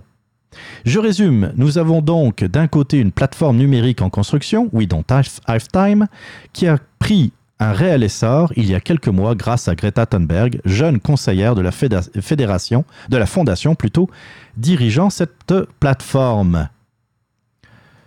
Intéressant. Alors, ça c'est, comment dire, je n'ai pas lu l'intégralité de l'article de euh, d'Isabelle euh, Attard, mais disons que les grands points, les principaux points sont là. J'ai continué un peu à fouiller et on voit que euh, donc dans, au conseil consultatif de We Don't Have Time, on trouve également Daniela Rogozic, attachée de presse du groupe IKEA, et au conseil d'administration, trois membres expérimentés du programme de leadership Clim- Climate Reality d'Al Gore, ancien vice-président des États-Unis, mais surtout investisseur dans 14 sociétés vertes qui ont fait sa fortune. Si l'engagement de Greta est probablement sincère, et je le crois, il semble être plus le, le fruit d'une manipulation que d'une prise de conscience spontanée. Comme on veut euh, nous en faire croire en tout cas. Je vous laisse imaginer la réaction des médias si tout autre mouvement politique s'amusait à mettre en scène de la même façon des enfants pour sa promotion. Imaginons, je sais pas, le Parti conservateur du Canada pousser de l'avant une fille de 15-16 ans pour euh, parler euh, des valeurs conservatrices, ça ferait pas cinq minutes que tous les médias se déchaîneraient pour parler de manipulation politique du Parti conservateur. Parce que les valeurs conservatrices sont des valeurs qui existent, sont des valeurs de libre entreprise, sont des valeurs de libre échange, sont des valeurs où on place la famille au centre euh, de la société. Euh, sont pas nécessairement des valeurs. euh, tu sais, je ne parle pas nécessairement d'avortement, de peine de mort et puis de, de, euh, de la loi et l'ordre, euh, comme on a tendance souvent à caricaturer le Parti conservateur. Mais même ça, ça passerait pas. Même ça, même si une, une- une fille de- une jeune fille de 15-16 ans dirait, bien moi je suis pour euh, une euh, pour qu'on avantage les familles, pour qu'on soit plus, euh, euh, qu'on aide plus les, les- les familles canadiennes, qu'on puisse euh, parler euh, d'un meilleur libre-échange, par exemple, entre les provinces. Même ça, qui sont quand même des sujets, ma foi, euh, qui sont pas des, des sujets nécessairement très polémiques, ça ne passerait pas. Mais de voir Greta Thunberg, on l'applaudit sans chercher à voir s'il y a une manipulation en arrière. Et c'est là où sont responsables nos médias. Ils sont responsables. Nos médias qui pleurent parce qu'on les lit plus, les médias qui pleurent parce qu'on les regarde plus, ou on ne les écoute plus, mais qui ne font pas un travail nécessaire, un travail qui est, euh, qui, est la base, dans le fond, de l'existence des médias, c'est de se dire, on a une nouvelle, mais qu'est-ce qu'elle cache? Qu'est-ce qu'il y a en arrière? S'il n'y a rien, tant mieux. Bah, en tout cas, s'il n'y a rien, on va, on va en parler. Mais s'il y a quelque chose, On va en parler de ce quelque chose. On va creuser, on va essayer de voir quels sont les intérêts qui sont en arrière de Greta Thunberg. Pourquoi personne ne le fait? Pourquoi il faut aller sur euh, euh, des sites qui reprennent des nouvelles qui ont été publiées en Suède, mais dont personne parle Ça a été repris par personne. C'est terrible ça.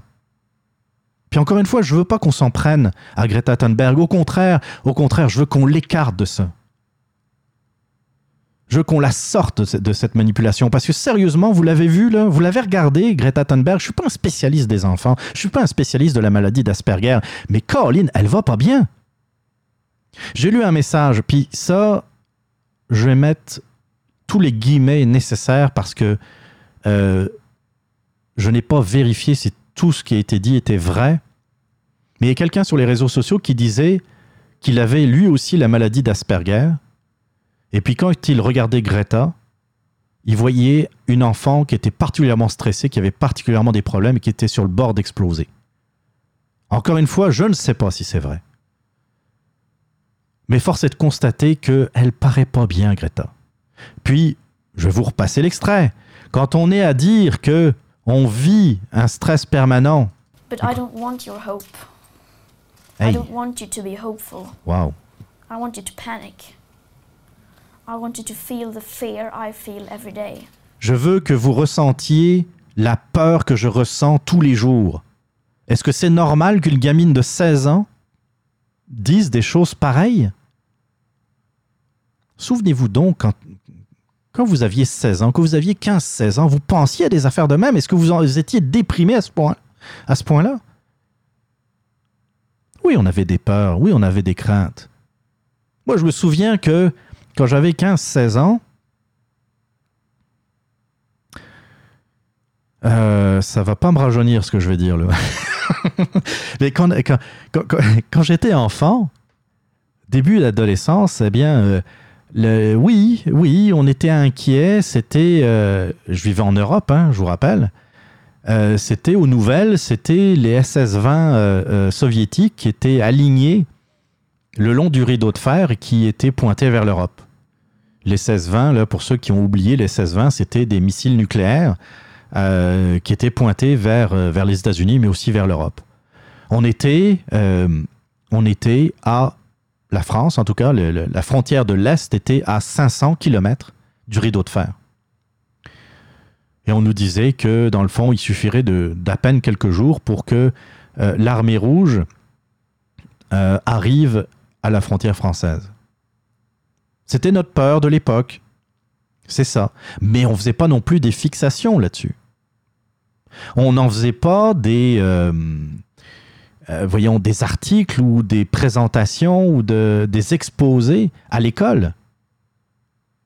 Greta Thunberg a euh, remporté un, un prix parce qu'elle a écrit un article sur le changement climatique. C'est correct de parler de climat. hein. Je ne suis pas en train de dire qu'il ne faut pas parler de science à l'école. Je suis pas en train de dire, puis j'y pense là. Je vais répéter ce que j'ai pu dire dans d'autres numéros du radioblog. Je suis pour un air plus pur, je suis pour des rivières plus saines, je suis contre le gâchis, je suis contre euh, euh, les déchets qu'on lance à droite et à gauche. Euh, je suis contre la pollution en général. Mais faut pas se rendre malade avec ça. On a fait de. On l'oublie, hein. Mais on a fait d'énormes progrès depuis les années 70-80, où dans le fond, on rejetait n'importe quoi dans l'atmosphère. Les règles environnementales on- sont beaucoup plus précises aujourd'hui, sont beaucoup plus drastiques aujourd'hui, et en Occident. Quand je parle de l'Occident, c'est l'Europe, c'est l'Amérique du Nord, c'est euh, euh, le Japon. En Occident, dans les, économies riches, on pollue beaucoup moins qu'à une époque. Beaucoup moins. Est-ce qu'il y a du travail encore à faire? Oui, bien entendu. Bien entendu. Le problème aujourd'hui, c'est que euh, les plus gros pollueurs, c'est pas les États-Unis, c'est pas l'Allemagne, c'est la Chine, c'est l'Inde. Eux ne sont pas encore arrivés à ce niveau euh, de, de conscientisation de l'environnement, et puis c'est là-dessus qu'il faudrait se battre. Je ne veux pas reparler encore du CO2 puis du réchauffement climatique. Ça viendra peut-être dans une prochaine émission. Je ne veux pas revenir là-dessus sur ce que je pense, ce que je crois par rapport à ça. Oui, il y a des changements climatiques. C'est ce qu'on appelle le climat. Le climat, c'est du changement. Si les températures ne changeaient pas, eh ben, il n'y aurait pas de climat. Le climat, c'est la somme des changements. Hiver, été, été, hiver, etc. Et des modifications euh, du climat en fonction de l'activité solaire, en fonction euh, de l'ennuagement et des choses que le GIEC n'a absolument pas pris en compte. Fin de la parenthèse. Je reviens à Greta. À 15-16 ans,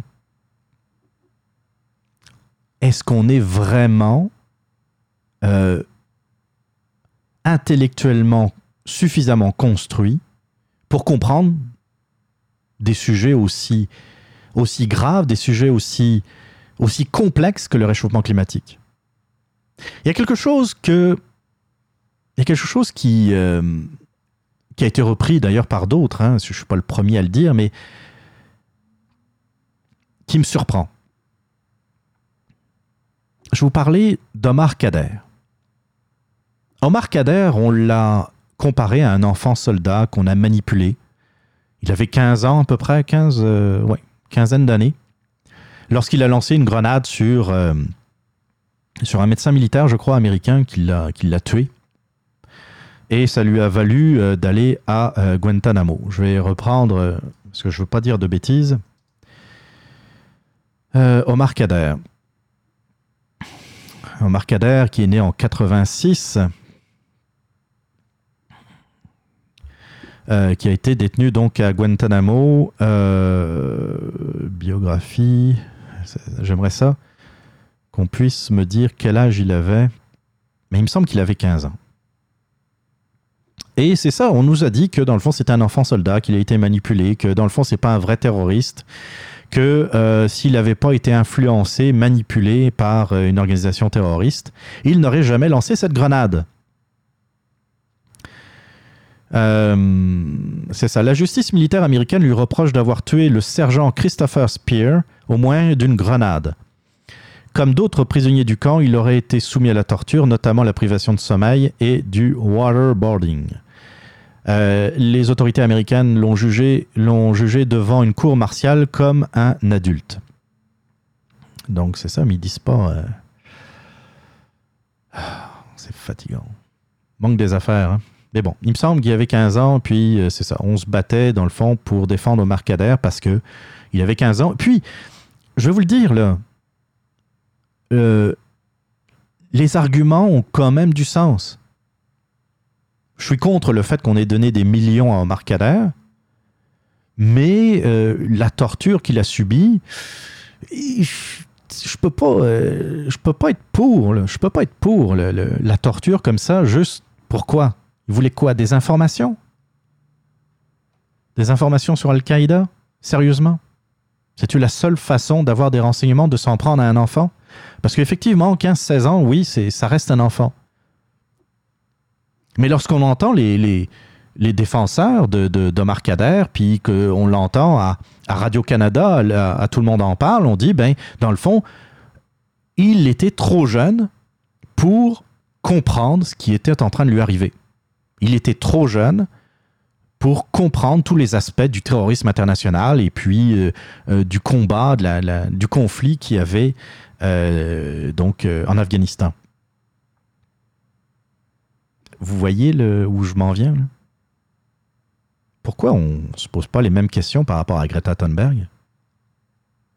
Pourquoi Omar Kader, 15 ans, ne pouvait pas être responsable de ses actes parce qu'il ne comprenait pas ce qui était en train de lui arriver Mais pourquoi Greta Thunberg, 15 ans, elle a tout compris, a tout compris du changement, climatique, a tout compris de ce qui est en train de se passer dans le monde et est capable de nous dire à nous, adultes, euh, que euh, on fonce dans le mur.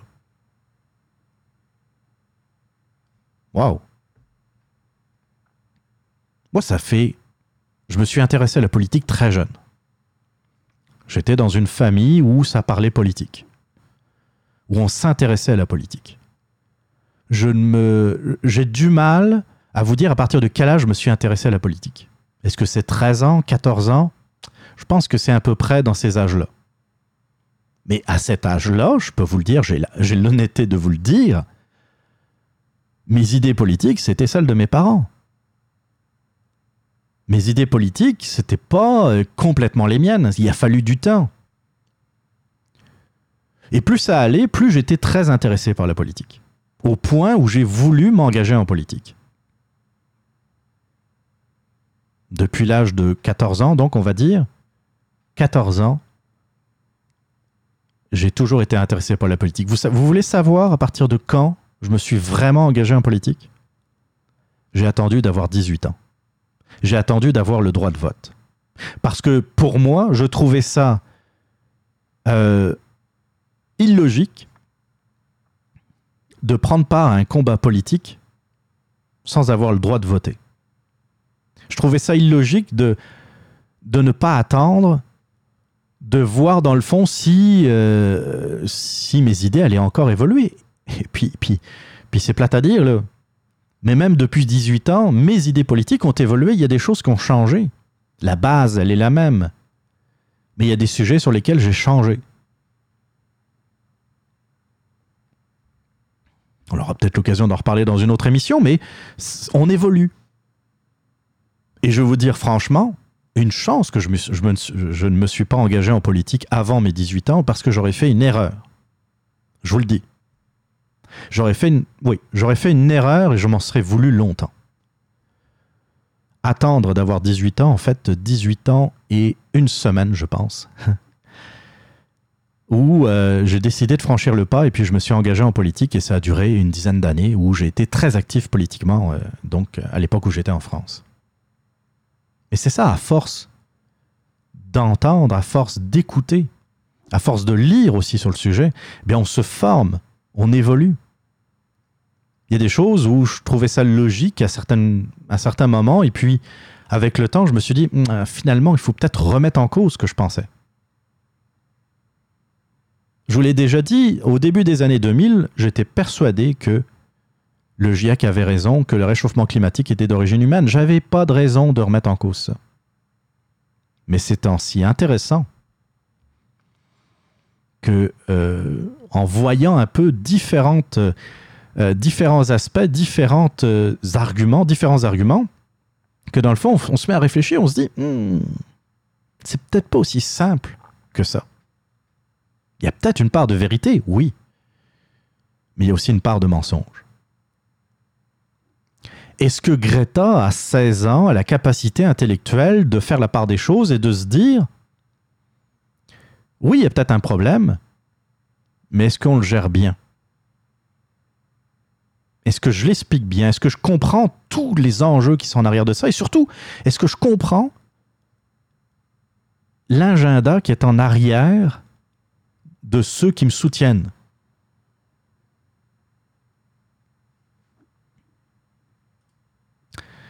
C'est là que ça. Et, euh, ouais. Il y a. euh, je citais la fin d'un article de Félix Racine. Euh, du Devoir. Il a écrit ça le 7 août 2019. Euh, L'article s'appelle Changement climatique, Greta Thunberg, figure messianique du 21e siècle, point d'interrogation. Félix Racine est un écologiste.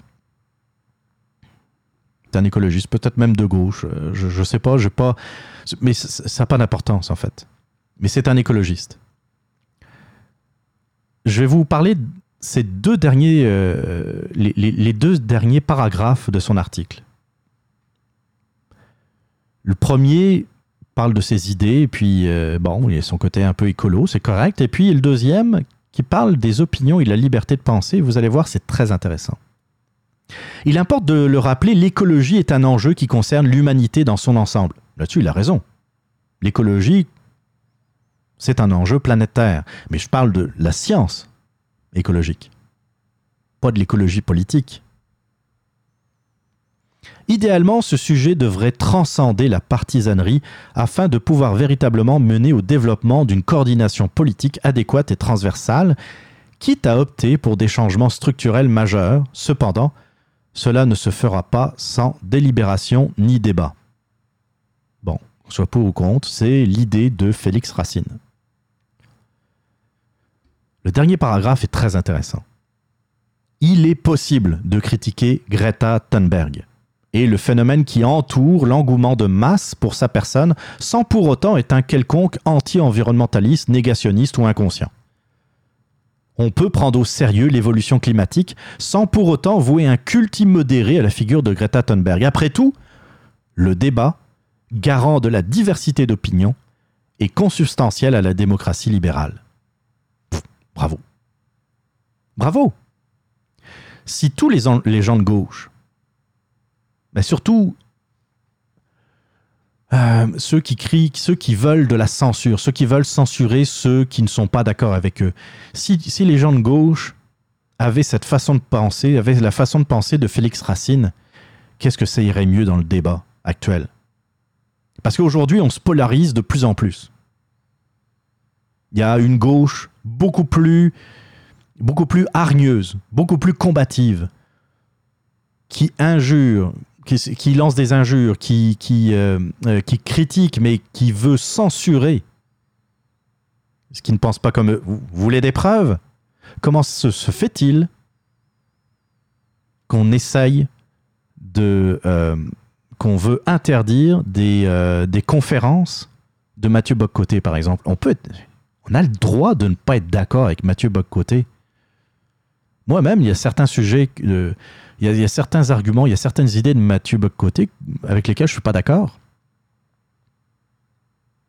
Mais a-t-on le droit de vouloir interdire une conférence de Mathieu Boccoté à l'université? Une présentation de son livre. Il devait présenter son livre à, euh, euh, dans une librairie, j'ai oublié le nom de la, la librairie, Port de Tête. hein, au Port de Tête. La librairie a été menacée. Ils ont dû changer de librairie. Vous trouvez ça normal? On parle, on parle d'idées, on parle de pensée. Interdire la pensée, interdire une certaine pensée, vous trouvez ça normal? Non. Si vous interdisez des idées qui ne sont pas les vôtres, ou si vous souhaitez censurer des idées qui ne sont pas les autres, les vôtres plutôt, vous êtes contre le débat. Vous êtes contre la démocratie. Et ce que dit Félix Racine, c'est très juste. On a le droit de ne pas, de, on a le droit de critiquer la figure de, Greta Thunberg.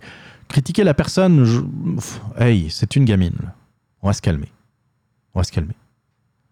Euh, je lisais Michel Onfray, il y avait, euh, il la compare à un cyborg. euh, je trouve que c'est un peu gratuit. Je comprends, je sais où il veut en venir, je sais, je sais, tu sais, au-delà des termes, au-delà, euh, euh, c'est un écrivain, il veut, il veut, euh, c'est un peu comme un avocat qui fait des effets de manche euh, lorsqu'il fait, euh, comment dire, lorsqu'il fait sa plaidoirie. Je comprends, on veut marquer les esprits, mais c'est pas utile de s'en prendre à Greta Thunberg. Mais à la figure de Greta Thunberg, à ce qu'elle représente, aux gens qui sont en arrière, oui. Oui. Puis il faut, il faut, tu sais, dans le fond, pour chaque idée, il faudrait qu'il puisse y avoir des contre-arguments. Ce n'est pas normal dans une société qui est une idée sans contre-argument. C'est pas normal. Plus il y a de sujets qui, dans le fond, euh, prennent toute la place, sans qu'il puisse y avoir de contre-argument, plus euh, la société, moins la société est libre. Sincèrement, je pense qu'on pourrait parler de tous les sujets. Il ne devrait pas y avoir en 2019 de sujets tabous. Tous les sujets, sans exception. Puis peut-être que, peut-être, je ne veux, pas nécessairement parler de l'avortement parce que je sais que c'est, ça serait un sujet à part entière. Mais qu'on soit pour ou contre, pourquoi ne pas en parler de temps en temps? Pourquoi ne pas mettre à plat? Peut-être qu'au bout de cinq minutes, Je dis 5 minutes, euh, c'est une figure de style, bien sûr. Peut-être qu'au bout de 5 minutes, on se dirait, ben non, pas de raison de, changer ça ou de modifier quoi que ce soit, et puis c'est tout. Ça serait fermé, tatite, tatsol, on passe au sujet, suivant. Parce qu'à force, euh, donc on peut plus parler de certaines choses, on en fait des sujets tabous. Et puis, euh, ben, après, ce sont juste les extrémistes qui vont pouvoir représenter les contre-arguments. Et puis ça, c'est dangereux. Lorsqu'on laisse le champ libre aux extrémistes, ça finit mal. Est-ce que j'ai fait le tour concernant Greta Thunberg? Hum, hum, hum. Oh, Il y avait des choses. euh, ouais. Euh, pour parler un peu de la manipulation, il y a euh, Marc Resinger, qui est un psychiatre, psychothérapeute et anthropologue français, qui a remarqué, elle il voulait, euh, interroger Greta Thunberg, puis, pas de sérieux, il a posté une vidéo, puis j'ai rien vu, euh, euh, pas de questions vaches. Tu sais, il voulait parler avec elle, puis euh, lui poser quelques questions sur le climat. Et euh, on la voit un peu gênée. Bon, c'est peut-être son syndrome d'Asperger qui, qui, est là. Elle est gênée. Et puis tout d'un coup, elle enlève sa tuque. Et dans la seconde suivante, il y a quelqu'un qui vient euh, comme dire à Marc Resinger Ah, désolé, elle est occupée, elle a un rendez-vous euh, plus tard, elle ne peut pas vous parler tout de suite, je suis vraiment désolé. Et puis, elle écarte euh, Greta Thunberg. Et puis, en fait, on voit sur les images qu'elle est juste quelques mètres plus loin. Et que non, elle n'a pas de rendez-vous particulier, elle ne doit pas partir euh, incessamment sous peu. Et plusieurs personnes ont remarqué que lorsque Greta se sentait pas bien, ou en tout cas on lui posait des questions, elle enlevait sa tuque et c'était comme un signal euh, pour, euh, dans le fond, euh, dire ben, venez me chercher, je veux pas répondre à cette question, je veux pas répondre à cette personne. Donc ça aussi, je comprends quels sont ses problèmes. Je ne suis pas en train de dire les, les Asperger, tout ça, c'est des, des choses qui sont des syndromes qui sont pas faciles à gérer. C'est clair, c'est clair. Mais c'est pas normal qu'on puisse pas non plus lui poser des questions. C'est pas normal qu'on puisse pas, dans le fond, évaluer sa compréhension de ce qu'elle explique. C'est bien beau de dire je veux vous faire souffrir, je veux que vous ayez peur comme moi j'ai peur tous les jours. C'est bien beau de dire il y a le feu, puis, puis je veux pas de votre espoir. C'est très bien de dire ça. Mais des journalistes, des vrais journalistes, ça serait bien qu'ils fassent leur travail, devraient aussi, euh, pas, pas, pas avec des questions chiennes, tu sais, de dire qu'il y a 400 euh, ppm de, de CO2 dans l'atmosphère, c'est. Et puis parler de, de euh, l'impact euh, humain dans ces 400 ppm, hmm, je suis pas sûr. Ou de lui dire Ah, vous avez dit dans votre livre que vous voyez le, le- le CO2 à l'œil nu, quelque chose qui est invisible, à l'œil nu justement. Euh, comment ça se fait? Tu sais, je veux pas nécessairement qu'on qu'on aille vers, vers ce genre de choses, vers. essayer de la, de, la, de la dans le fond, tu. Non, non, mais l'interroger sur, euh, euh, ce qu'elle sait, sur euh, ses convictions, sur les raisons de son combat. C'est impossible. On ne peut pas parler à Greta Thunberg. Puis ça aussi, ça aurait tendance un peu à me gêner. Le podcast cheese. Do you want to know what it is? Wow, wow, wow, wow. C'est pas juste un autre jingle de promotion avec des sons tirés du film de la Matrice puis qu'on fait semblant d'être les sauveurs de la planète puis qui vont réveiller tout le monde juste avec une émission de radio, là, tu sais. What is it? C'est quoi le podcast with cheese? What is it? Anyways, y a pas de sport ici. Y a, y a pas de météo non plus. Puis on fait pas la promotion des vedettes. Oh, sa robe est tellement belle, je donne un 8 sur 10. Oui, je te donne zéro. Le podcast with cheese, c'est un danger contre la conformité. It's hardcore. Ça stimule ta pensée critique indépendante. Nous autres, on parle pas à des bébés, là. T'es-tu correct? As-tu peur des gros mots, là?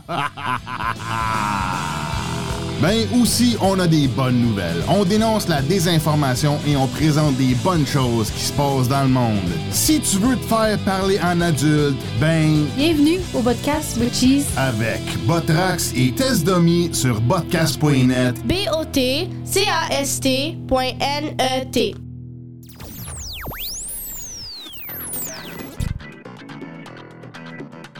Vous voulez réagir, vous avez des commentaires, des opinions ou tout simplement des questions, la boîte vocale du Radioblog est faite pour vous. Rendez-vous sur le www.radioblog.ca, rubrique boîte vocale, ou appelez directement au 438 300 6833 438 368 33 et votre message pourrait passer dans une prochaine émission.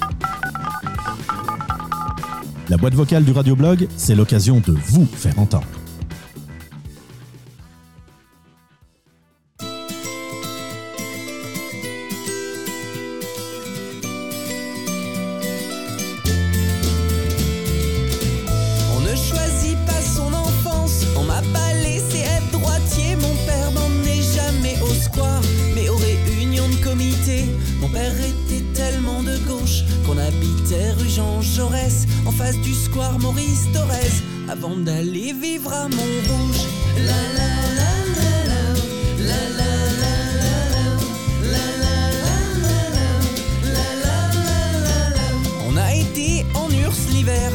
Pays de l'Est, c'est mieux l'hiver.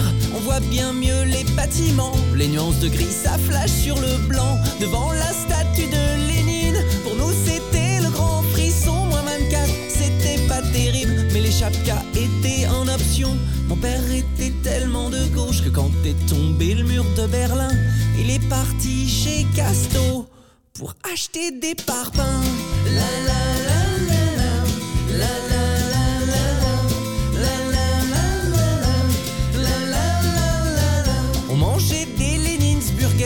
fallait vraiment faire attention. T'avais du chou, une pomme de terre, la viande, elle était en option. On achetait du Coca-Cola cause, approuvé par le comité. Ça devait soigner la silicose. On s'en servait pour désherber. On regardait pas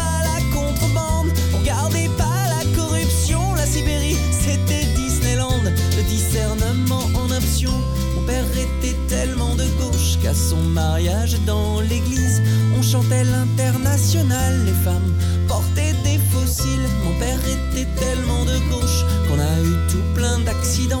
Il refusait la priorité à droite systématiquement. La la la.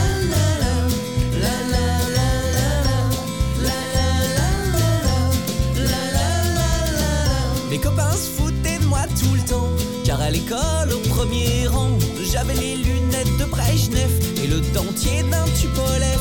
Mon père était tellement de gauche qu'en 80 il croyait que ça changerait. Je sais pas quelle tête il aurait fait en 2002 en allant voter. Et même si tout ce que je raconte n'est pas tout à fait vrai, le socialisme comme paradis, nous on y croyait. Mon père était tellement de gauche que lorsqu'il est parti, la gauche est partie avec lui.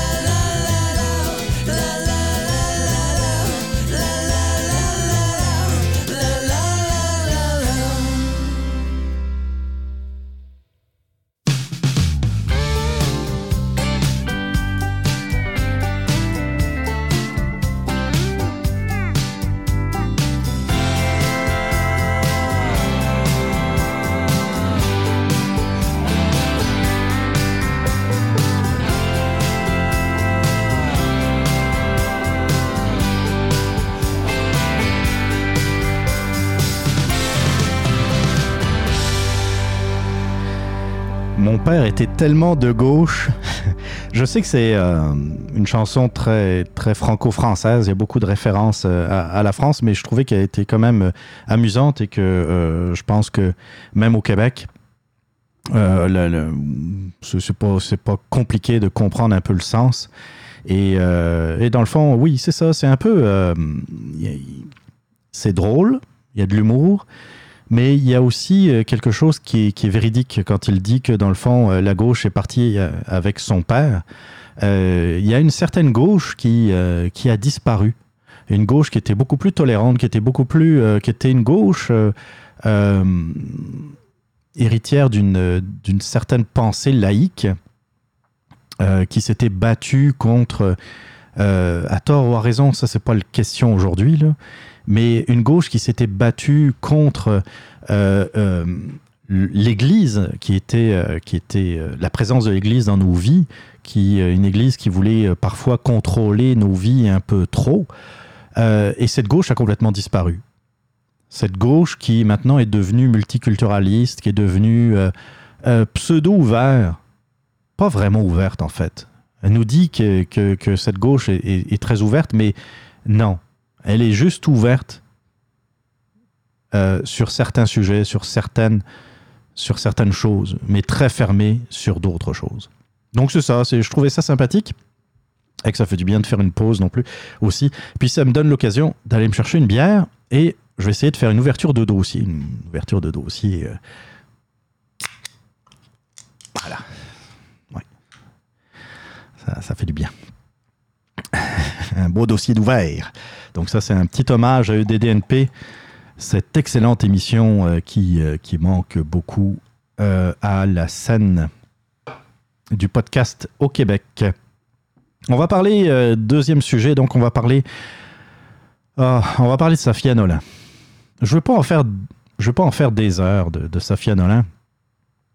Je vais, je vais plus, je veux pas parler, je veux pas nécessairement parler d'elle. Je pense que c'est une, une femme qui, euh, euh, qui, qui veut de l'attention, puis tu c'est une artiste. Des artistes qui veulent pas d'at- d'attention, en général, c'est des artistes qui, euh, qui finissent par disparaître parce que c'est ça, c'est que dans le fond, tu sais, il y, y y a un petit côté narcissique au monde artistique. C'est comme ça, tu sais, c'est pas. Je suis pas en train de juger. C'est, c'est, si tu veux réussir dans ce monde-là, il faut, il faut faire, il faut, faut que les gens s'intéressent à toi. Donc, euh, bah, c'est ça. Il faut trouver des façons que, que les gens puissent être attirés par ce que tu fais, par ton art, par, euh, c'est ça. Puis il y a plein de façons pour le faire.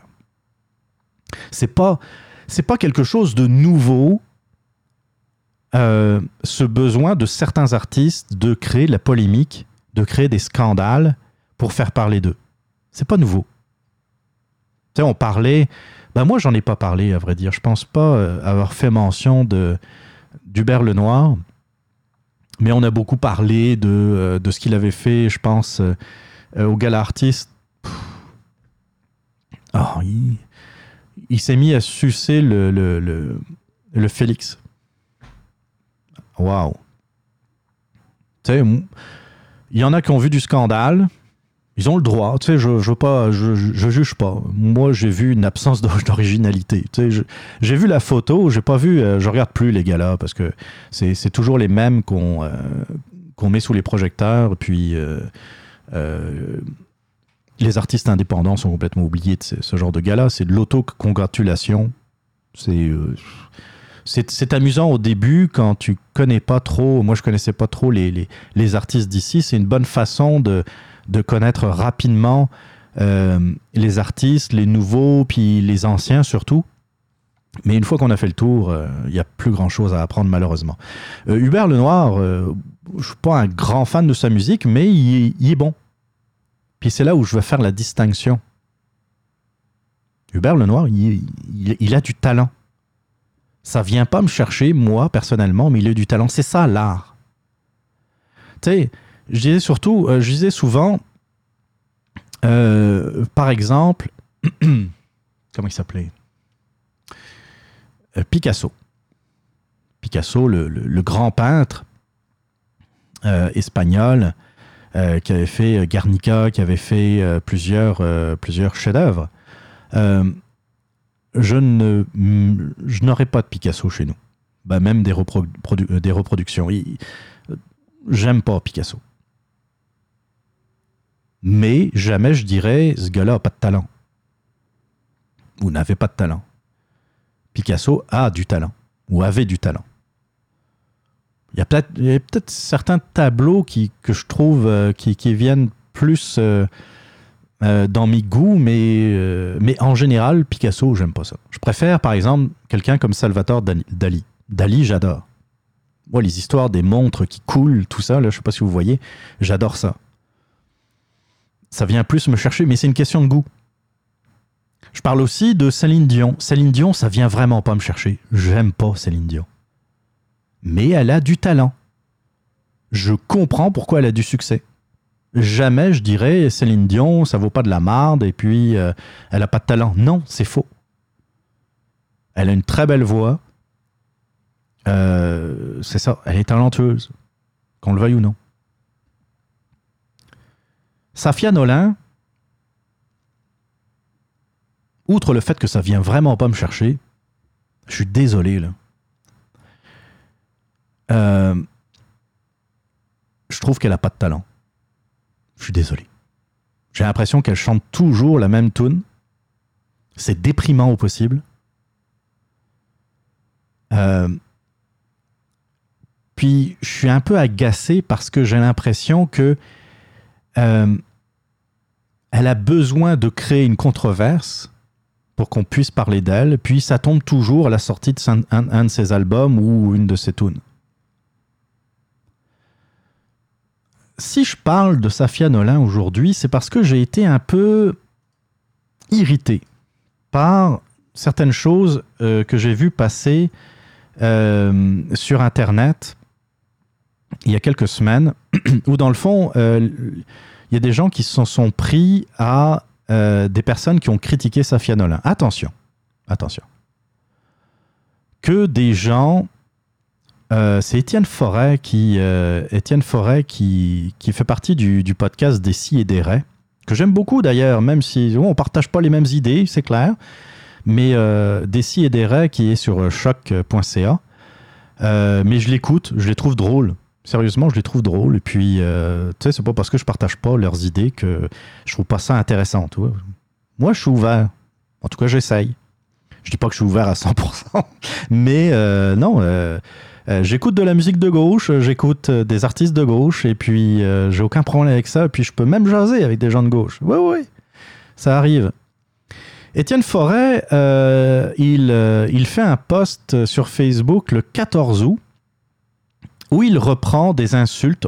Pour lui, il considère comme insultes. Il reprend. Puis l'idée est bonne. Il reprend des insultes contre Safia Nolin. Et puis, euh, il reproduit l'insulte sur la photo de profil de la personne qui les a écrites. Ça part d'un constat assez simple, c'est que derrière un clavier, on se sent bien courageux. Derrière un clavier, euh, on se sent un peu euh, anonyme.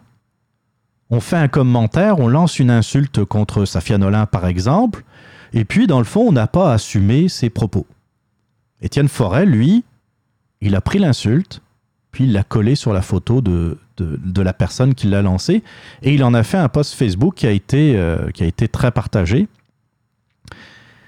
Euh, et il y a certaines choses sur lesquelles je suis d'accord avec lui. Tu sais, c'était une façon. Je vais essayer de retrouver. Ouais, tu vois, par exemple, il y a, euh, une femme, je pense euh, la cinquantaine, d'après sa photo de profil, excusez, je- j'essaye de, juger, jauger un peu, et qui a dit de Safia Nolin, c'est la première fois que je la vois avec les, les cheveux propres. Ouais, c'est pas fin. C'est pas fin. C'est pas. Est-ce que ça mérite de la pointer du doigt? Ah, Je sais pas. Je sais pas. Euh, là, il y a un gars qui dit qu'elle vient pas dire qu'elle se fait rire d'elle ou on l'écœure. À, cou- à, à court après. Je pense qu'il voulait dire elle court après. et elle ne doit pas jouer à la victoire à cause des morons de notre société. Je comprends pas. Je comprends pas. Euh, c'est ça. Il y a quelqu'un qui dit Maud, je m'excuse, je vais sacrer. Maudit Carlis m'a vu. Ok, ça c'est pas fin non plus. Euh, J'ai mal au cœur en tout cas. Qu'est-ce qu'il y a d'autre? Je vais être malade. Il y a quelqu'un qui dit est pas obligé, obligé d'infliger ça à tout le monde, Chris. Échapper comme un bonhomme Michelin. Échapper comme un bonhomme Michelin. Bon, ok. Il y a, peut-être des choses qui sont pas fines et puis qui mériteraient effectivement d'être montrées du doigt par Étienne Forêt. Là où je suis moins d'accord, moi, là où je suis moins d'accord, c'est que le premier, par exemple, il y a une femme, euh, je pense euh, au moins 70 ans, qui a dit de, de Safia Nolin Il n'est pas nécessaire de se déshabiller quand on a du talent, désolé. Je comprends pas. Il y a peut-être quelque chose que j'ai pas, euh, justement, qui, m'échappe. Mais je ne comprends pas pourquoi, dans le fond, euh, on la pointe du doigt, cette dame. Tu sais? Non, il n'est pas nécessaire de se déshabiller quand on a du talent, je suis désolé. Puis là, euh, moi, je suis complètement d'accord avec, avec cette dame. Puis, c'est pas une question de Safia Nolin. Dans les années 90, quand on commençait, en tout cas en France, à voir des vidéoclips de rappeurs avec des filles qui étaient de, de plus en plus dévêtues, qui étaient des belles pitounes, je peux vous le dire, là. Belle pitoune, début vingtaine, euh, avec euh, tout ce qu'il faut, là où il faut. Super joli. Déjà à l'époque, je disais, c'est pas normal. C'est qu- qu'on puisse, tu sais, on parle d'hypersexualisation de la société. Euh, ce sont des, vidéoclips de, de, de- rap qui sont destinés à des adolescents. Je trouvais déjà à l'époque que c'était pas un bon exemple à donner et que, euh, oui, J'aurais pu dire, il n'est pas nécessaire de se déshabiller quand on a du talent. Quand je vois euh, Miley Cyrus mimer des actes sexuels sur scène, vous allez peut-être dire que je suis vieux jeu. Moi, je trouve que c'est comme vulgaire. C'est vulgaire. Est-ce qu'on a le droit aujourd'hui de dire qu'on n'aime pas quelque chose parce que c'est vulgaire? Parce qu'on n'aime pas ça? Je dis pas que Miley Cy- Cyrus c'est comme, euh, passez-moi l'expression, c'est- une illustration, c'est une sale pute, et puis, euh, non. Je dis juste que ça apporte rien à son art, j'ai l'impression, je pense. Si aujourd'hui on a des problèmes d'hypersexualisation euh, de nos adolescents et de nos adolescentes dans les écoles, ça vient pas de nulle part. Et donc ce poste, euh, c'est ça, ça, je l'ai trouvé, euh, je, comprends, je comprends le, le but d'Étienne Forêt, ou Étienne Forest, je ne sais pas comment ça se prononce, je suis désolé, mais par contre, euh, je trouvais qu'à certains moments, il manquait sa cible. Que des gens s'en prennent à Sa- Safia parce qu'elle est homosexuelle, c'est pas normal.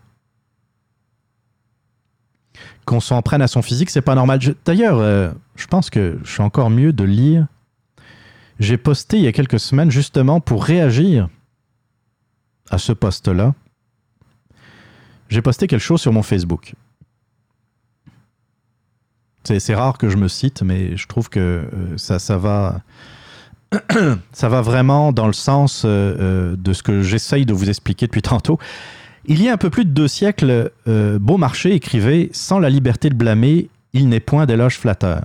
En plein temps des Lumières, l'écrivain nous mentionnait donc que les bons mots que l'on pouvait avoir pour quelqu'un ou quelque chose n'avaient obs- absolument aucune valeur si d'un autre côté la critique était impossible. Or, aujourd'hui, je lis certains commentaires qui m'inquiètent vraiment. Oui, on ne devrait jamais s'en prendre au physique d'une personne. On est bien d'accord. Par contre, la liberté de remettre en cause un choix artistique doit être garantie. Si l'on trouve qu'un chanteur chante mal, il est essentiel de pouvoir le dire. Si l'on trouve qu'un musicien joue mal, on doit pouvoir l'exprimer. Et si la démarche artistique de, par exemple, chier sur une toile est critiquable, celui de se mettre à poil dans un vidéoclip devrait l'être aussi.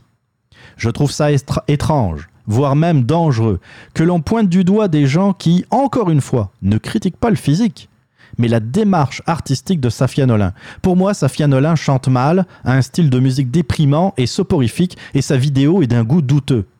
Or, je sais bien qu'en disant ça, on me répondra que je suis homophobe ou grossophobe, ou les deux. La messe est dite. Il faudra donc que je ferme, ferme ma gueule.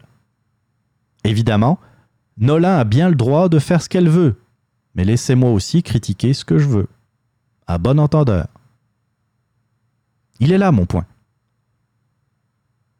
J'aime pas la musique de Safia Nolin, je trouve qu'elle a pas de talent. J'ai le droit de le dire Est-ce que je suis homophobe de le dire? Tu c'est un peu comme le précédent sujet de Greta Thunberg. C'est très délicat parce que c'est une fille. C'est une petite fille. Elle a 16 ans, puis en plus, elle est autiste. On dirait que c'est le rempart parfait. Qui serait assez stupide pour s'en prendre à une fille de 16 ans? Mais il est là le problème. Si tu veux parler du phénomène Greta Thunberg, il est facile pour les gens qui la soutiennent de dire Voyons, tu t'en prends à une, fille de 16 ans. Non, je m'en prends au phénomène. Je m'en prends à ceux qui la manipulent. J'ai rien contre Greta Thunberg, au contraire, j'ai beaucoup d'empathie pour elle. Je trouve ça triste. Je trouve ça triste qu'elle est en train de vivre. Safia Nolin, ok. Elle a du surpoids. So what? Moi, j'ai 20 livres de trop, à peu près. Tu sais, je suis pas en train de dire que j'ai un, un corps parfait. Non. Je fais un podcast audio, Caroline. OK? Je fais pas de vlog.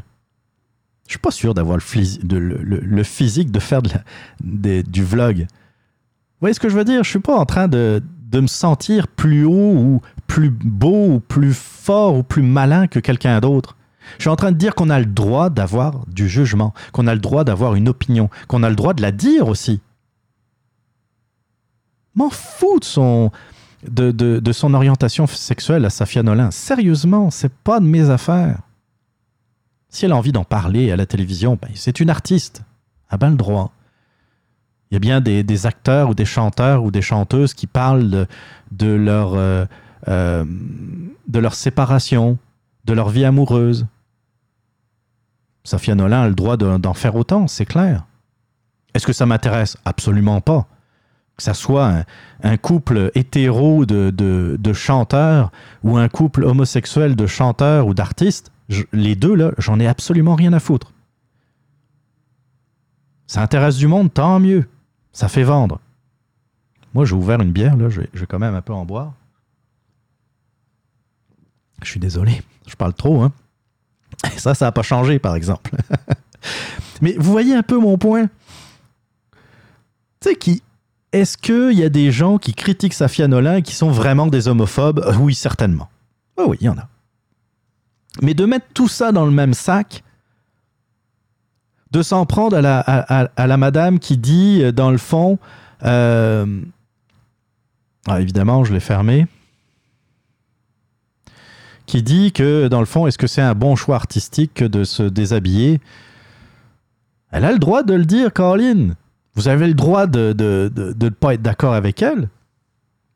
Mais moi, je trouve ça... euh, L'autre affaire, quand c'est sorti, ce, clip, le vidéoclip on, on voit euh, Safia courir, courir dans les champs, euh, à RDI, je sais pas si la, même chose a été dite à LCN, mais il y a quelque chose qui m'a fait réagir. Le journaliste dit euh, Ah, et puis c'est une, une belle chose, une bonne chose que, euh, que l'on puisse parler de diversité corporelle. Sans blague, diversité corporelle maintenant. Il y a- diversité de. Diversité ethnique, il y a diversité de langue, il y a diversité corporelle maintenant. Problème, là. Je demande pas à ce que Safia Nolin ait honte de son corps. Absolument pas. Absolument pas. Alors, il faudrait que j'ai honte du mien aussi. hein. Comme je vous l'ai dit, j'ai quelques livres en trop. Euh, mais euh, est-ce qu'on peut euh, faire le parallèle avec le problème de santé que l'on a, euh, en particulier au Canada, mais aussi ailleurs, qui concerne l'obésité? Moi, ce qui m'a fait marrer, rire jaune à vrai dire, c'est que une semaine après avoir parlé de diversité corporelle et puis de mettre en avant son corps, même s'il est imparfait ou il est jugé imparfait par certains standards de la société, blablabla. Radio-Canada et les autres ont parlé d'une étude, je me souviens plus laquelle, mais ils parlaient d'un problème d'obésité qui s'aggravait chez les hommes et les femmes au Canada. C'est un problème. C'est un vrai problème. Encore une fois, je ne dis pas qu'on devrait avoir honte de son poids. Je dis qu'il faudrait faire attention. Je dis qu'il faudrait faire attention, très attention, euh, quand on veut absolument mettre de l'avant une sorte de fierté ou euh, euh, de se dire ah ben moi j'aime ça mon corps.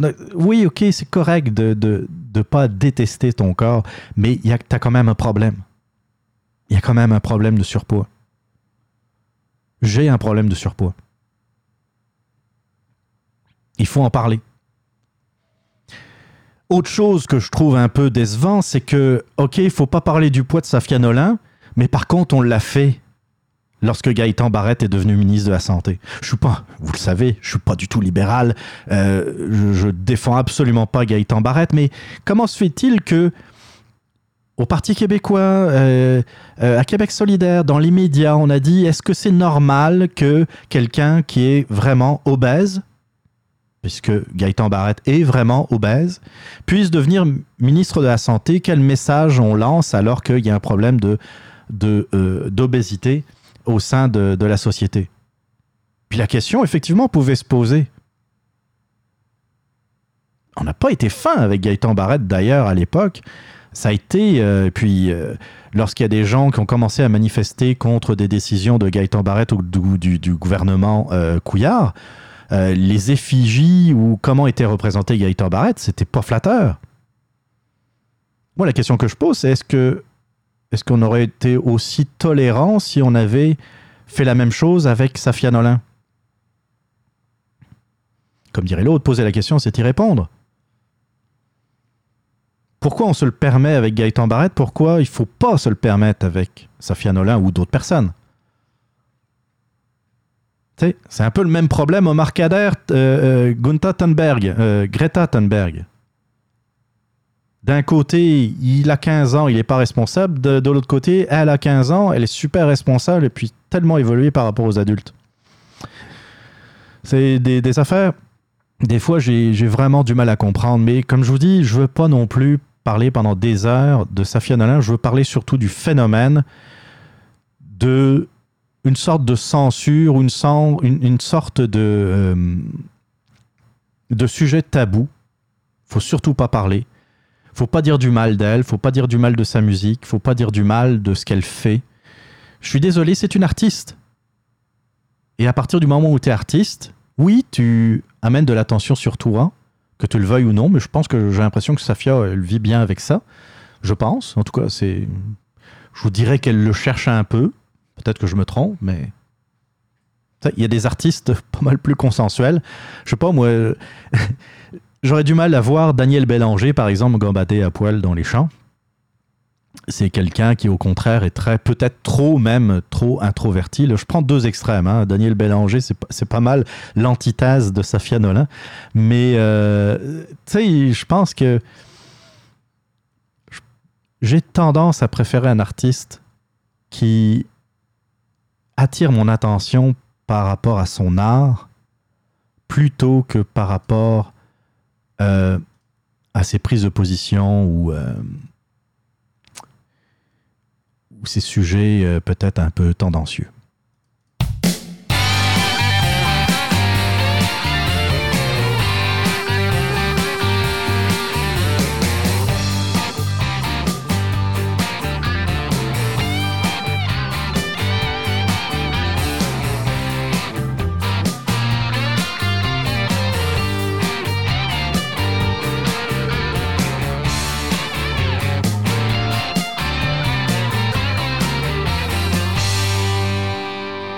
Dernier sujet, un dernier pour la route. On va parler de nos médias. Ça, ce sera pas non plus très très long, je vous le dis. Euh, parce que, j'ai déjà eu l'occasion d'en parler, mais en même temps, en ce moment, c'est la commission, euh, je sais plus trop quoi, pour parler de l'avenir des médias. Je suis sûr que vous en avez entendu parler. Dans le fond, ils viennent pleurer parce que euh, ça manque d'argent, ça manque de moyens. On l'a vu avec la, fin annoncée du, quotidien Le Soleil, mais aussi euh, de tous les quotidiens de, Capital Média. Euh, oui, on se pose des questions sur l'avenir de la presse, sur l'avenir des médias, et puis c'est normal de s'en poser. C'est correct, ça fait partie du, débat démocratique, et puis euh, les médias ont une place. on parle du septième pouvoir. Septième pouvoir? En tout cas, j'aurais d'ailleurs.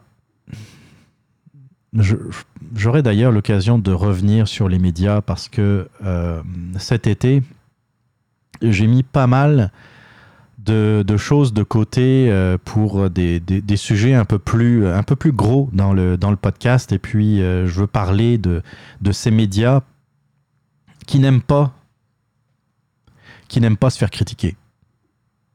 Les médias ont été élus par personne en, part- en partant. là. C'est pas. Un député, on, peut, ou un ministre, on peut, euh, on peut, excusez mon langage, mais on peut lui donner de la marde, on peut lui dire toutes les, pires cochonneries.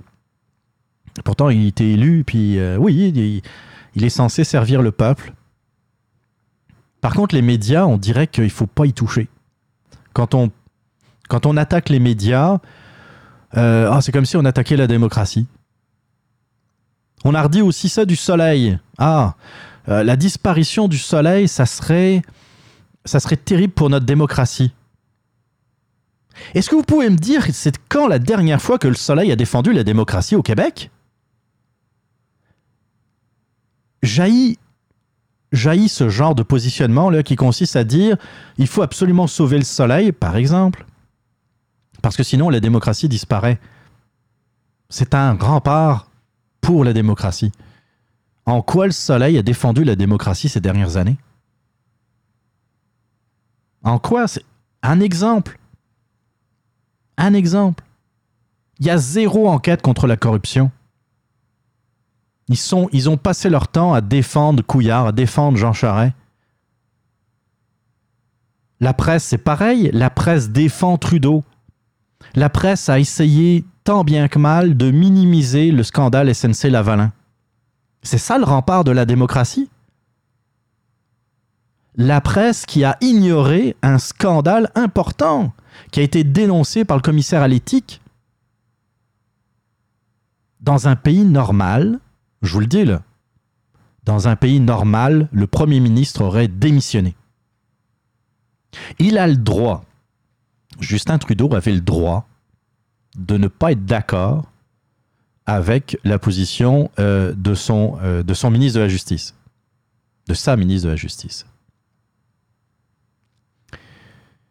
Par contre, là, euh, là où il sortait de son cadre et surtout du cadre de la séparation des pouvoirs, c'est lorsqu'il a influencé sa ministre d'aller à l'encontre de son avis et de défendre SNC Lavalin pour pas qu'il y ait de poursuite.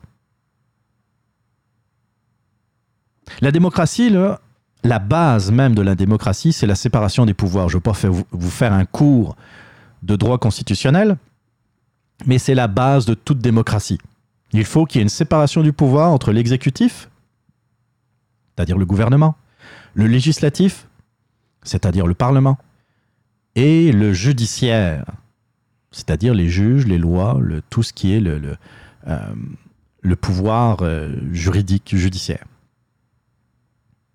Lorsque un Premier ministre, c'est-à-dire l'exécutif, vient influencer son ministre de la Justice pour que on abandonne des charges ou qu'on n'aille pas de l'avant avec une poursuite contre SNC Lavalin, il va à l'encontre de la base même de la démocratie, de la séparation des pouvoirs. C'est très, c'est très grave. J'insiste, c'est très grave.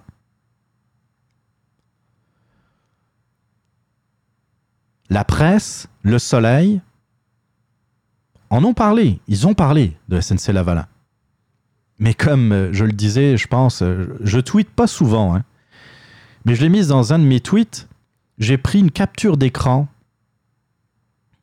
de la une du site de la presse. Une capture d'écran euh, pratiquement complète de la une de la presse, là, tout le site internet qui s'affichait sur mon écran de 27 pouces. 27 pouces, je peux vous dire, c'est quand même un gros écran euh, d'ordinateur. Donc j'avais quand même la capacité d'aller chercher vraiment très bas. Je pense que j'étais rendu aux nouvelles sportives. Il y avait zéro mention euh, du rapport du commissaire à l'éthique contre Justin Trudeau. Zéro. Oui, il y avait un article qui existait si tu faisais une recherche.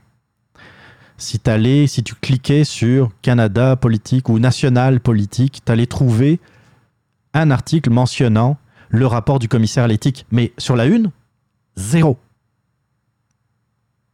Zéro. Un commissaire à l'éthique qui s'en prend pour la deuxième fois en un an un premier ministre, c'est rare. Eh bien, la presse n'a même pas daigné le mettre en première page. Et quand ils en parlent, vous lisez ça, puis si vous vous intéressez pas au sujet, vous vous dites Ouais, voyons, ils exagèrent, ils devraient laisser euh, Justin Trudeau tranquille. Et après, on s'étonne qu'il y ait encore euh, 30 et quelques pourcents, peut-être même 40% des Québécois qui sont prêts à revoter pour Justin Trudeau le 21 octobre. C'est pas gagné.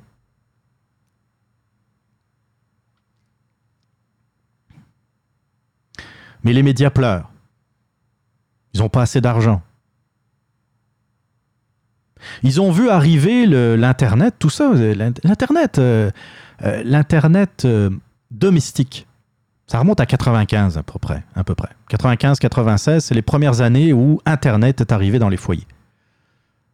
Hey, c'était pas, pas hier matin, c'était il y a 25 ans. Puis, on a vu arriver Internet, on a vu arriver le- les changements du commerce électronique, on a vu arriver la dématérialisation de la musique, la dématérialisation des films. Ils ont vu arriver iTunes, ils, en ont parlé. Ils ont vu même arriver le Spotify euh, et, le- la musique en streaming. Mais eux autres, ils étaient assis sur leur steak, tranquille, en se disant, ben, ça touche la musique, ça touche la vidéo, ça touche, euh, euh, comment dire, le, le- le commerce électronique. Mais nous, euh, ça ne nous touchera pas. On dirait que dans leur esprit, on avait toujours acheté des journaux. Alors la presse a tenté quelque chose. Faut l'avouer, avec la presse plus, il y a quelques années. Modèle gratuit. Ish. Modèle gratuit qui n'a fonctionné nulle part ailleurs. Je vous rappelle qu'on parle d'un marché, le marché du Québec de 8 millions d'habitants. Si ça si ça n'a pas marché dans des plus gros pays, je m'interroge. C'est venu d'où cette idée qu'on pouvait, juste avec une application sur iPad, à à la base c'était juste sur iPad, pouvoir aller chercher suffisamment de revenus publicitaires pour euh, supporter un média comme la presse. Je comprends qu'ils n'avaient plus rien à imprimer. C'est vrai que c'est des frais en moins. L'imprim- L'imprimeur, le papier. Ouais, mais il faut payer des chroniqueurs, hein, ils en ont, des, ils, sont, ils sont très bien payés. Des, euh, des lagacés, euh, des bois verts. Des chroniqueurs qui sont très très bien payés, mais maintenant, euh, s'aperçoit que ça marche pas, le modèle marche pas. Le Toronto, Toronto Star a essayé le modèle de la presse plus. Et Toronto, là. Vous savez, comparé Toronto et Montréal, vous avez pas mal plus de monde. Et ben, le Toronto Star a abandonné le modèle qu'ils ont acheté de la presse plus. Ils ont assez vite, assez rapidement vu que c'est un modèle qui ne fonctionnait pas. Mais la presse, pas de problème, la presse plus, on continue. Ils voulaient pas perdre la face, ils sont engagés dans cette voie. L'abandonner, ça serait comme dire ben, on s'est trompé. Non, non. Ils vont se dire on s'est trompé, mais c'est pas grave, on va aller chercher de l'argent des contribuables. On va aller pleurer. Nous, on défend la démocratie. On est un rempart, le rempart de la démocratie, il faut nous payer. Encore une fois, quand la dernière fois que la presse a défendu la démocratie au Québec? À partir du moment où on essaye de minimiser des scandales, la corruption, la corruption libérale en particulier, est-ce qu'on peut vraiment parler de défendre la démocratie? Je suis pas un grand partisan de Québécois, vraiment pas. Mais euh, son bureau d'enquête est pas mal plus efficace que celui de la presse. Le Journal de Montréal a permis de déterrer pas mal de, de problèmes, de dysfonctionnements. Commissions scolaires qui se payent des voyages euh, à l'autre bout du monde, euh, des systèmes informatiques qui ne fonctionnent pas, des, fonctionnaires qui gagnent des centaines de milliers de dollars par année de plus juste en heures supplémentaires. On en a reparlé encore la semaine dernière, je pense. C'était un répartiteur d'Hydro-Québec. Son salaire de base, c'est 78 000 dollars. Il va en toucher 210 000, 215 000 juste en heures supplémentaires. Est-ce que c'est normal? Est-ce qu'on n'aurait pas intérêt à payer euh, d'autres personnes, à engager du monde? Ah, Là, évidemment, ça ne marchera pas parce que là, il y a, ce qu'on appelle un syndicat qui va venir, euh, parler et qui va dire euh, Ben non, euh, parce que la convention collective, elle est montée de même. Ben oui. Eh oui. Mais c'est pas grave, c'est nous autres qui payons. On n'a rien à dire. Alors, moi, je voudrais savoir où passe l'argent. Puis là, je vais faire, je vais faire un petit exercice, puis je ne l'ai même pas préparé à l'avance. C'est, c'est évidemment le jour où je vais enregistrer, euh, où je vais faire l'exercice en live que ça ne va pas fonctionner. Vous pouvez être sûr. Là, j'arrive sur la presse, lapresse.ca. Et là, je vais passer les articles un à un. Puis, attendez, je vais prendre une feuille. Parce que je vais compter, je vais compter les articles. Vous allez voir où je veux, où je veux en venir. Vous allez comprendre. Alors, article. Puis, on va regarder la source de- des articles. Vous allez comprendre. On va dire euh, la presse. Ok. Premier article. Caraïbes, euh, l'ouragan Dorian cause des dégâts majeurs aux Bahamas. Je vais dans l'article. Source. Ah, la presse. Donc, un bâton. La presse, mais ça vient d'une dépêche de l'AFP. Donc, euh, ouais, on, va, dire que c'est la presse. On va être gentil. Pauline politique. Pauline Marois s'inquiète pour la langue française. On regarde. Source, la presse canadienne. C'est pas un article de la presse, donc. Troisième article. Penelope Cruz euh, déplore le manque de liberté d'expression à Cuba. Source, Agence France Presse. Personne de la presse qui a écrit ça. Actualité, la vidéo du, sau- du sauvetage d'un chaton sur une autoroute devient virale. Très intéressant. Source, alors ils mettent la presse, mais je vois pas d'article. Écoute, c'est une vidéo avec une phrase. On va pas la compter. Je vais ni la compter comme article, ni la compter. euh, euh, c'est faut, faut pas, faut pas exagérer. Actualité, autobus scolaire à l'arrêt, les cyclistes désormais exposés aux amendes. Source, la presse canadienne. États-Unis, tuerie au Texas, le bilan s'élève à 7 morts. Source, Associated Press. Je continue encore un peu. Baseball. Justin Verlander signe un match sans points ni coup sûr.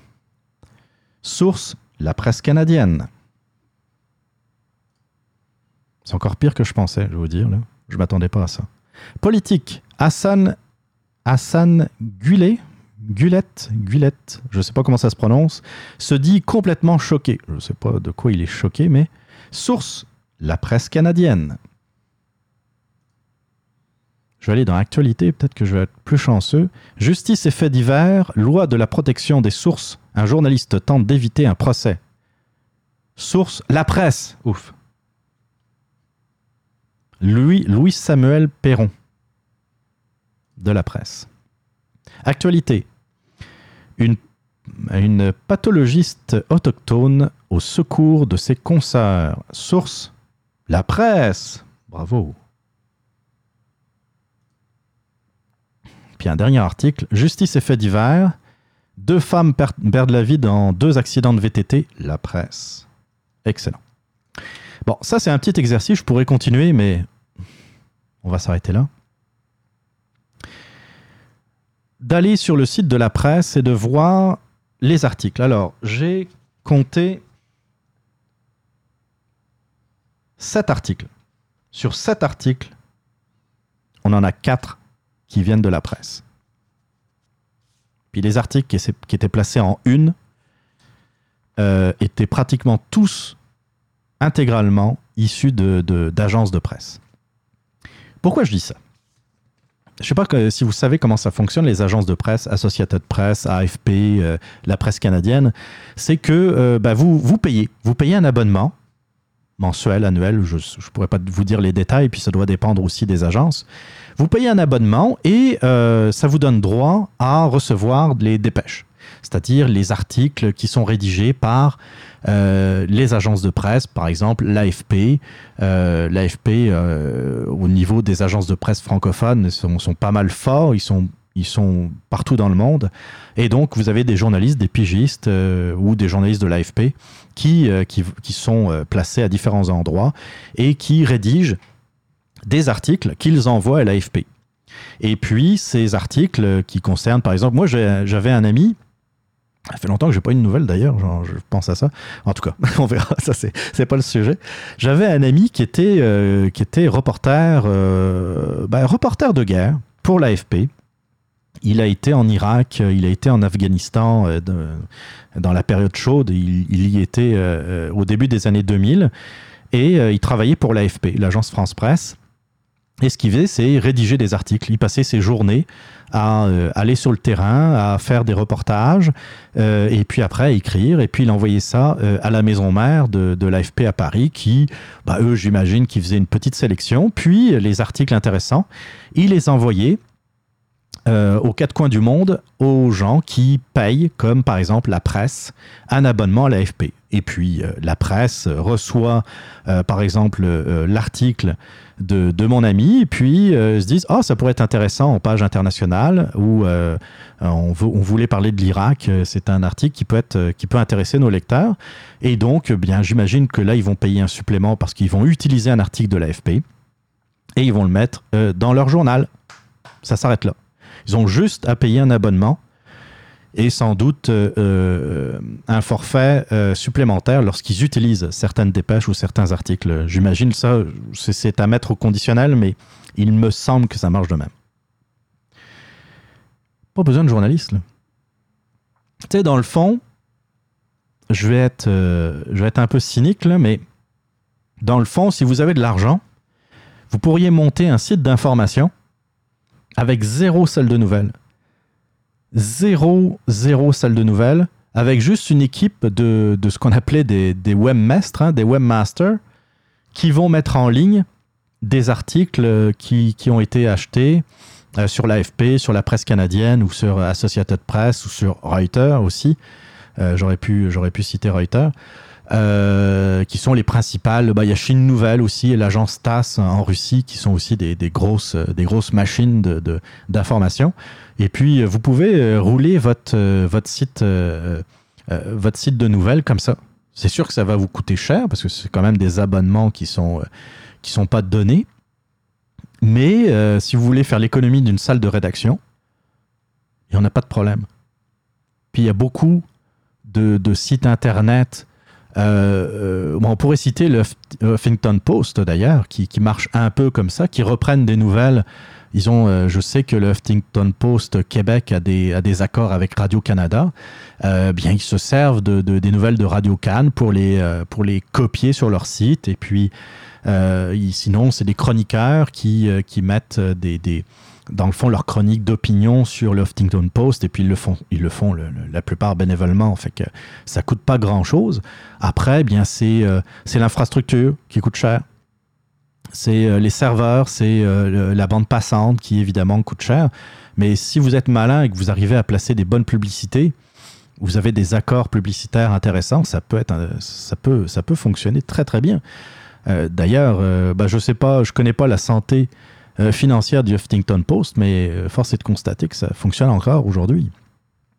Alors quand je vois la presse pleurer, alors que euh, pratiquement la moitié des, des articles que j'ai vus sur leur première page vient d'agences de presse, il vient d'où l'argent? Il, il est dépensé où? Ils perdent des millions de dollars, des dizaines de millions de dollars chaque année, mais c'est pour quoi faire? On parle juste de, du salaire de, de Patrick Lagacé? Tu sais, c'est- ça le problème, c'est les chroniqueurs qui coûtent cher. Eh bien, c'est facile, hein Je vais vous donner une idée. Débarrasse- Débarrassez-vous des chroniqueurs, puis vous allez faire des économies. On va voir euh, les, les chroniqueurs, d'ailleurs. Oh, c'est le, le site. Ils l'ont un peu amélioré, une chance, mais euh, ça aussi, c'est pas extraordinaire. hein. Ils auraient pu commencer, d'ailleurs. Il y a, ça me fait penser, quand je vous ai parlé de la presse plus sur tablette tantôt, il y a des gens à la presse, à la presse, là, pas, pas, euh, pas des- du monde comme moi, qui critiquaient le choix. Dit pourquoi faire une application sur une tablette alors que 80% des gens regardent leurs nouvelles sur leur téléphone mobile, leur téléphone intelligent? Jusqu'à l'année dernière, je pense qu'ils l'ont même corrigé cette année, le, le site lapresse.ca, c'était de la daube sur euh, euh, téléphone cellulaire. Tu pouvais pas voir l'article en intégralité. Il fallait que tu zoomes. C'était euh, pas euh, responsible, comme, comme ils disent dans le web. L'article ne se mettait pas ne, se mettait pas au format de ton écran. Je sais pas si vous voyez ce que je veux dire. Là, ils l'ont ils l'ont corrigé, mais Caroline, ils l'ont corrigé en 2019. 2019, puis après ils disent qu'ils pleurent parce qu'ils n'ont pas de vue. Les gens les soutiennent pas. Eh, Caroline, parce que tu t'aides pas, toi, d'abord. L'autre affaire, là, c'est qu'il y a beaucoup de. bon, je les trouve pas, moi. Les, je, je sais pas où ils écrivent. Il y a des chroniqueurs, je sais pas où ils sont. C'est peut-être juste dans la presse plus. Je cherche, je cherche. Au moins, quand tu vas sur le Journal de Montréal, tu as les blogs, les chroniques, c'est très identifié, c'est bien identifié. Là, je suis pas capable. Je vois, euh, des chroniqueurs en tête, euh, Alexandre Sirois. C'est-tu un chroniqueur, ça?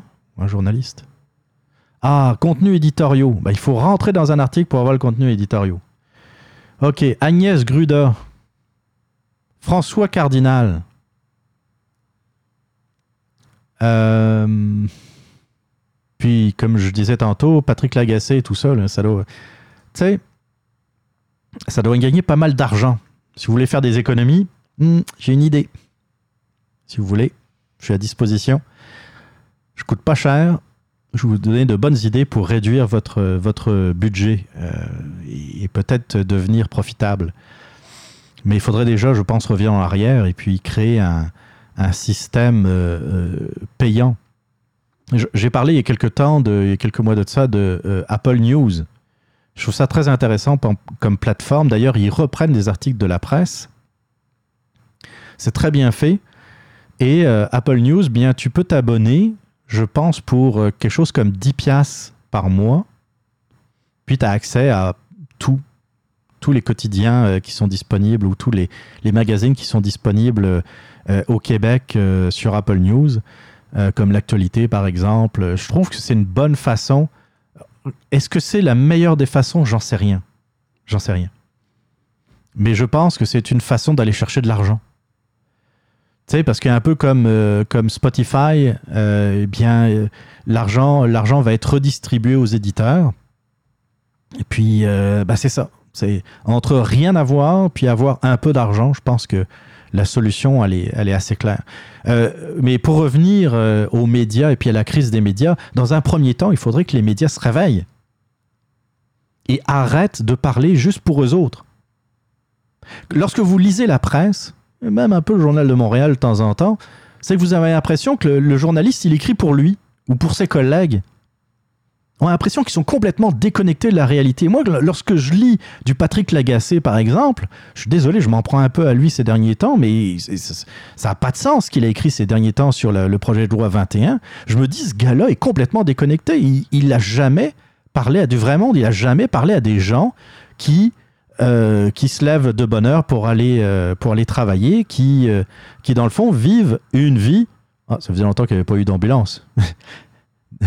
On l'a pas beaucoup entendu celle-là. Mais, mais euh, euh, c'est ça, il faut, ils- sont complètement déconnectés du monde. On, on critique les, politiciens parce que ils finissent par vivre dans leur tour d'ivoire et puis ne plus prendre en considération les véritables besoins de leurs concitoyens. Mais les journalistes, c'est pareil. C'est pareil. L'agacé, Guy Lepage, je suis pas un journaliste, mais c'est quelqu'un qui a une émission euh, euh, qui se dit une émission de débat de société. Mais ce sont des gens, quand tu, quand tu lis les tweets qu'ils font, tu te dis, ils sont complètement dans le champ. Sur quelle planète ils vivent? En tout cas, pas sur la mienne. Ça, c'est certain. Alors, si les médias étaient véritablement intéressants, si les médias s'intéressaient aux, aux lecteurs, aux véritables problèmes de société, s'ils arrêtaient d'essayer de pousser un agenda parce que ah, aujourd'hui c'est moi j'aimerais ça que par exemple euh, tu sais je vois des articles sur des gens qui fouillent dans les poubelles pour aller se chercher de la nourriture et ils disent bah non au gâchis. Caroline c'est ça que tu veux mettre de l'avant?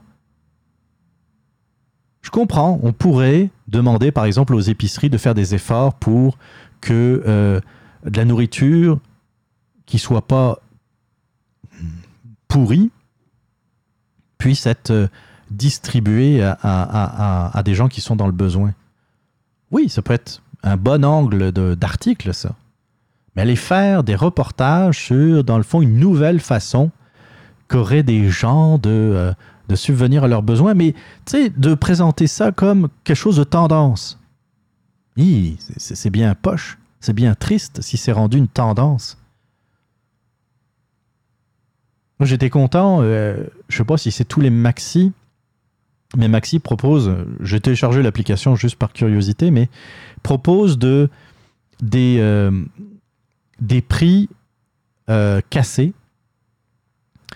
pour euh, pour de la nourriture qui serait passée date ou qui serait euh, périmée bientôt. Tu sais, plutôt que de le mettre à la poubelle, eh bien, tu peux passer commande, réserver. Tu sais, par exemple, ils mettent euh, un certain nombre de euh, je vais dire n'importe quoi. On, va, ouvrir l'application. Je sais pas si je l'ai encore d'ailleurs. Je vais essayer de la retrouver. J'ai trouvé ça intéressant et puis je me dis c'est une bonne façon. À mon avis, ça doit être par là. Il faut que je la retrouve. Flash, Flash Food, ça s'appelle, c'est ça. Non, c'est-tu ça? C'est ça? Flash Food. Oui, Maxi. Ok. Alors, je vais sur Flash Food. Et puis, par exemple, ils ont du pain. Ils ont des baguettes de pain. Baguettes de pain blanc, 1,45$ au lieu de 2,89$. Date de péremption aujourd'hui. Voilà. Alors, plutôt que de l'acheter, eh bien, tu peux réserver sur l'application. Tu te dis, oh, 1,45$, je vais passer au maxi. Ils mettent ça de côté et tu peux avoir du pain pour euh, pas trop cher. Euh, bon, il n'y a pas grand-chose, par exemple, parce qu'à part du pain, il y a euh, des pizza pop de luxe. 1,24$ au lieu de 2,48$. Toi, c'est à peu près 50%. 50% du prix, tu peux... bon, pour des familles qui, qui, sont, euh, qui, qui ont un peu de la, difficulté euh, pour... euh, excusez, je remets mon téléphone en marche. qui, euh, qui ont de la difficulté à, se nourrir, puis euh, qui, ont des difficultés à la fin du mois pour euh, boucler le budget, bah, ça peut être une solution d'aller chercher, par exemple, aujourd'hui, bah, il y aurait du pain pas cher. C'est ça, du pain, c'est quand même euh, un peu essentiel. Donc c'est intéressant. Puis, tu sais, c'est le genre d'initiative que je trouve très bonne. Moi, je suis contre le gâchis.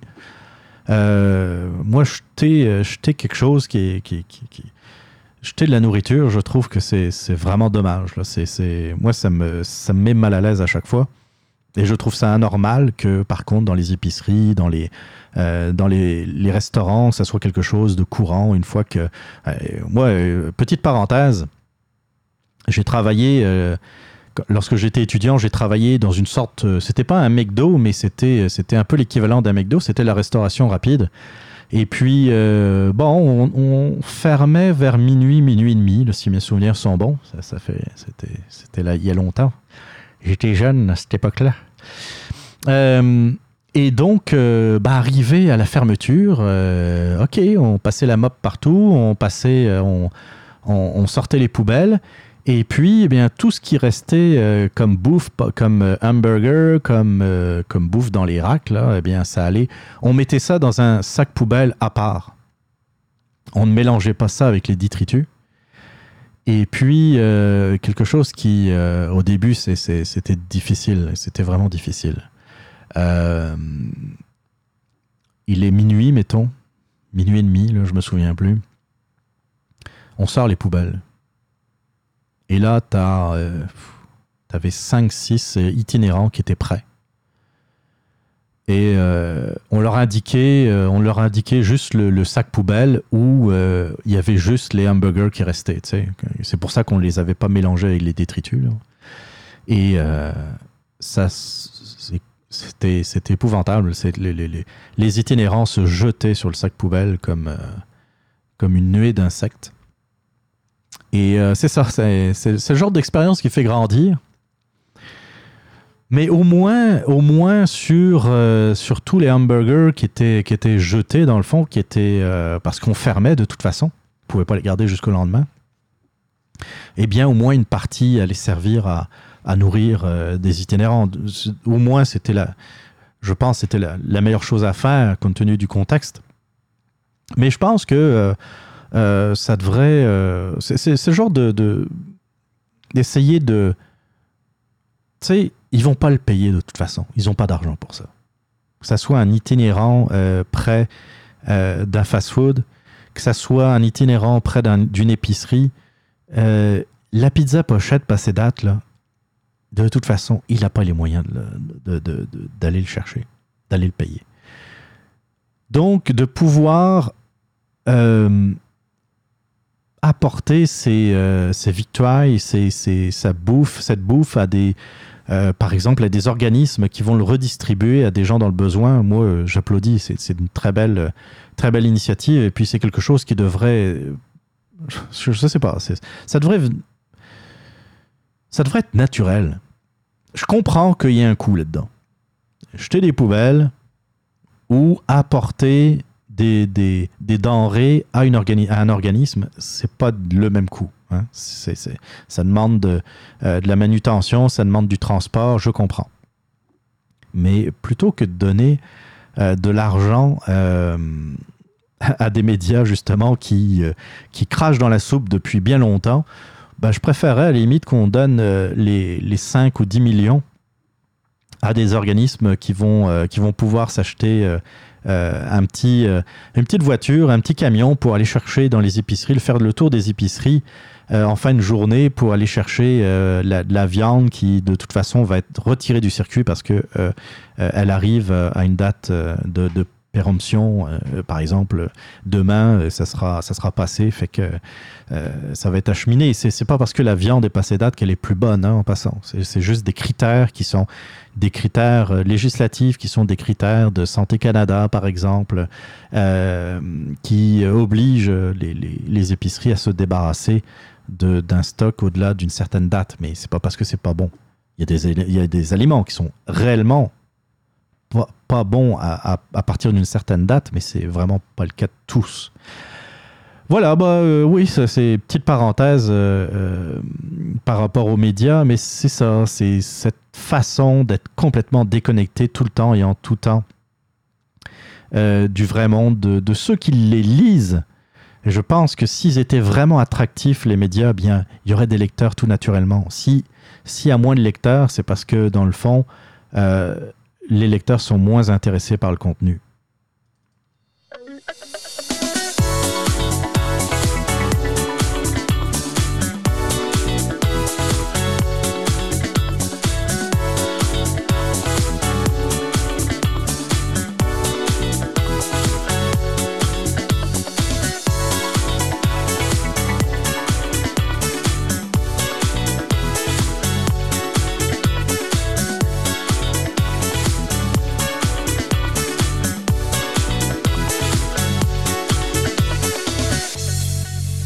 Oui, ça achève. L'émission 51 du Radioblog est bientôt terminée.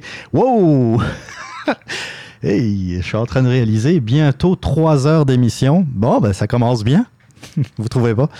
Euh, ben, je vous remercie d'avoir, euh, d'avoir, euh, d'être resté jusqu'au bout. C'est super sympa. Merci beaucoup. Euh, évidemment, comme à chaque fois, bien, je vous le redis, n'hésitez pas à laisser vos commentaires, vos impressions sur le show. Ça me fait toujours plaisir de vous lire sur la page Facebook du Radioblog, sur Twitter également de temps en temps. J'ai des messages. euh, par exemple, là, je vais, tiens, je vais, je vais, je vais, euh, je vais le saluer. Je vais le saluer parce que ça fait une couple de fois qu'il me, me laisse des commentaires. Georges Dumais, salut à toi. Merci pour tes commentaires, pour tes nombreux commentaires. Euh, bah, nombreux, oui, tu en as fait quelques-uns sur mon show. Euh, c'est un des rares qui s'est abonné, euh, non pas à Québec Presse, mais au, au- le radioblog sur Twitter. Et lui, il m'a il m'a envoyé pas plus tard qu'aujourd'hui. Je suis prêt pour le retour du radioblog. J'aime bien la trame sonore derrière ton teaser. Et euh, oui, puis euh, moi aussi, je l'ai bien aimé, d'ailleurs, cette trame sonore, à tel point que je l'ai gardée, euh, d'ailleurs, et que je vais la garder au moins cette saison pour, pour le sommaire. Donc oui, oui, elle est cool, cette musique. En tout cas, merci à toi. Si, comme, comme lui, comme d'autres aussi, vous me laissez de temps en temps des messages sur Facebook, euh, sur la page Facebook Le Radioblog. Vous pouvez également, et Caroline, c'est quoi le numéro de téléphone déjà? Me contacter. euh, un numéro de téléphone 438 euh, attendez et ça paraît que ça fait une couple de mois que j'ai pas fait d'émission hein vous pensez pas? Alors, la boîte vocale du radioblog 438 300 6833 438 300 6833. Vous avez le droit de laisser des messages, me dire bonjour, me dire à quel point l'émission était bonne aujourd'hui ou à quel point l'émission était poche. Vous n'êtes pas d'accord avec euh, euh, mon questionnement sur Safia Nolin ou sur mon questionnement par rapport à euh, Greta, Greta. Pourquoi je vais l'appeler Gunta depuis tantôt? Greta Thunberg eh bien, vous pouvez laisser un message sur la boîte vocale, donc 438 300 6833. La boîte vocale du radioblog, c'est gratuit, en tout cas. C'est le prix, c'est le coût d'un appel local. 438, c'est la région de Montréal. Euh, si vous appelez de l'extérieur, ben, vous faites le plus 1, tout simplement. 438 300 6833. Euh, ça me fait toujours, toujours plaisir de vous lire. Et puis, euh, croyez-moi, euh, de mémoire, je réponds toujours à tout le monde. Donc, c'est cela. Je vous invite, le show est disponible sur Spotify, entre autres aussi. Apple Podcast, mais Spotify, ça commence à monter. C'était timide au départ, mais je vois, euh, selon les statistiques que, euh, que Spotify compile, il y a de plus en plus d'abonnés au radioblog depuis Spotify. Donc euh, ça, ça peut être une méthode simple si vous écoutez déjà votre musique sur Spotify, de vous abonner aux différents podcasts par cette façon. Apple Podcast, toujours évidemment. Je vous invite également, si vous aimez le show, si vous voulez aider le show, il y a quelque chose de super simple à faire. C'est de laisser un 5 étoiles sur Apple Podcast. Puis, allez, tant qu'on y est là, laissez-y aussi un commentaire par la même occasion. Euh, ça coûte rien. Puis ça permet au radioblog de monter un peu dans les, euh, dans les différents classements d'Apple Podcast. Je sais que vous êtes plusieurs à en avoir fait. Euh, Il y a eu d'ailleurs, euh, si ma mémoire est bonne, il y a eu un commentaire qui a été posté euh, il n'y a pas longtemps, ou en tout cas une étoile qui a été, un 5 étoiles qui a été donné il n'y a pas longtemps. Donc euh, merci à, cette personne si, euh, si elle m'écoute. Euh, quoi dire d'autre? Euh, Bien, euh, bah, les remerciements. J'aimerais remercier Aspring Co et Vitality pour les musiques d'introduction du show. Balado Québec, le Fat Pack ainsi que l'heure juste du camionneur pour leur partage d'émissions. Merci à eux. Et puis merci surtout à vous, chers auditeurs. Donc voilà, merci encore. Et puis ben, on va se retrouver, on va se retrouver au pire dans 15 jours. Voilà, je pense que c'est pas mal ça, là. Ouais, au pire dans 15 jours. Puis au mieux, ben. hmm. Je vais vous laisser euh, faire un petit, un petit commentaire. Je présente plus vraiment les, les tunes. Mais celle-là, euh, c'est euh, un nom à sortir dehors sans quitter, quitter ticket de logement. À dormir dehors sans ticket de logement, c'est ça la vraie expression. Kwanbin, Kwanbin, en tout cas, je vous mettrai ça dans les notes du show. Ça s'appelle The Number 4. C'est euh, la musique, vous allez peut-être reconnaître la musique de la publicité, de l'annonce pour euh, une bière que jaillit, qui est euh, la bière du Sud. Là, ça y est, je l'ai oublié. La bière du Sud, la. Oh my god, ça va mal aujourd'hui. je sais pas si c'est l'âge. La Corona, c'est ça. Il y a une publicité qui passe euh, encore en ce moment à la télévision sur la Corona. Et puis, je sais pas, la musique, je la trouve géniale. C'est vraiment une musique qui vient me chercher, là. Euh, contrairement à d'autres dont j'ai pu parler euh, dans cette émission. Je l'ai adoré et puis je l'ai cherché sur, sur Google et puis je suis tombé sur la, la, la trame sonore. Donc, The Number 4, plutôt, si ça vous dit de quoi, eh bien, c'est normal, c'est la musique euh, de la publicité, de l'annonce de Corona. On écoute tout de suite et puis on se retrouve euh, eh ben, euh, soit la semaine prochaine, soit dans 15 jours. Bye bye.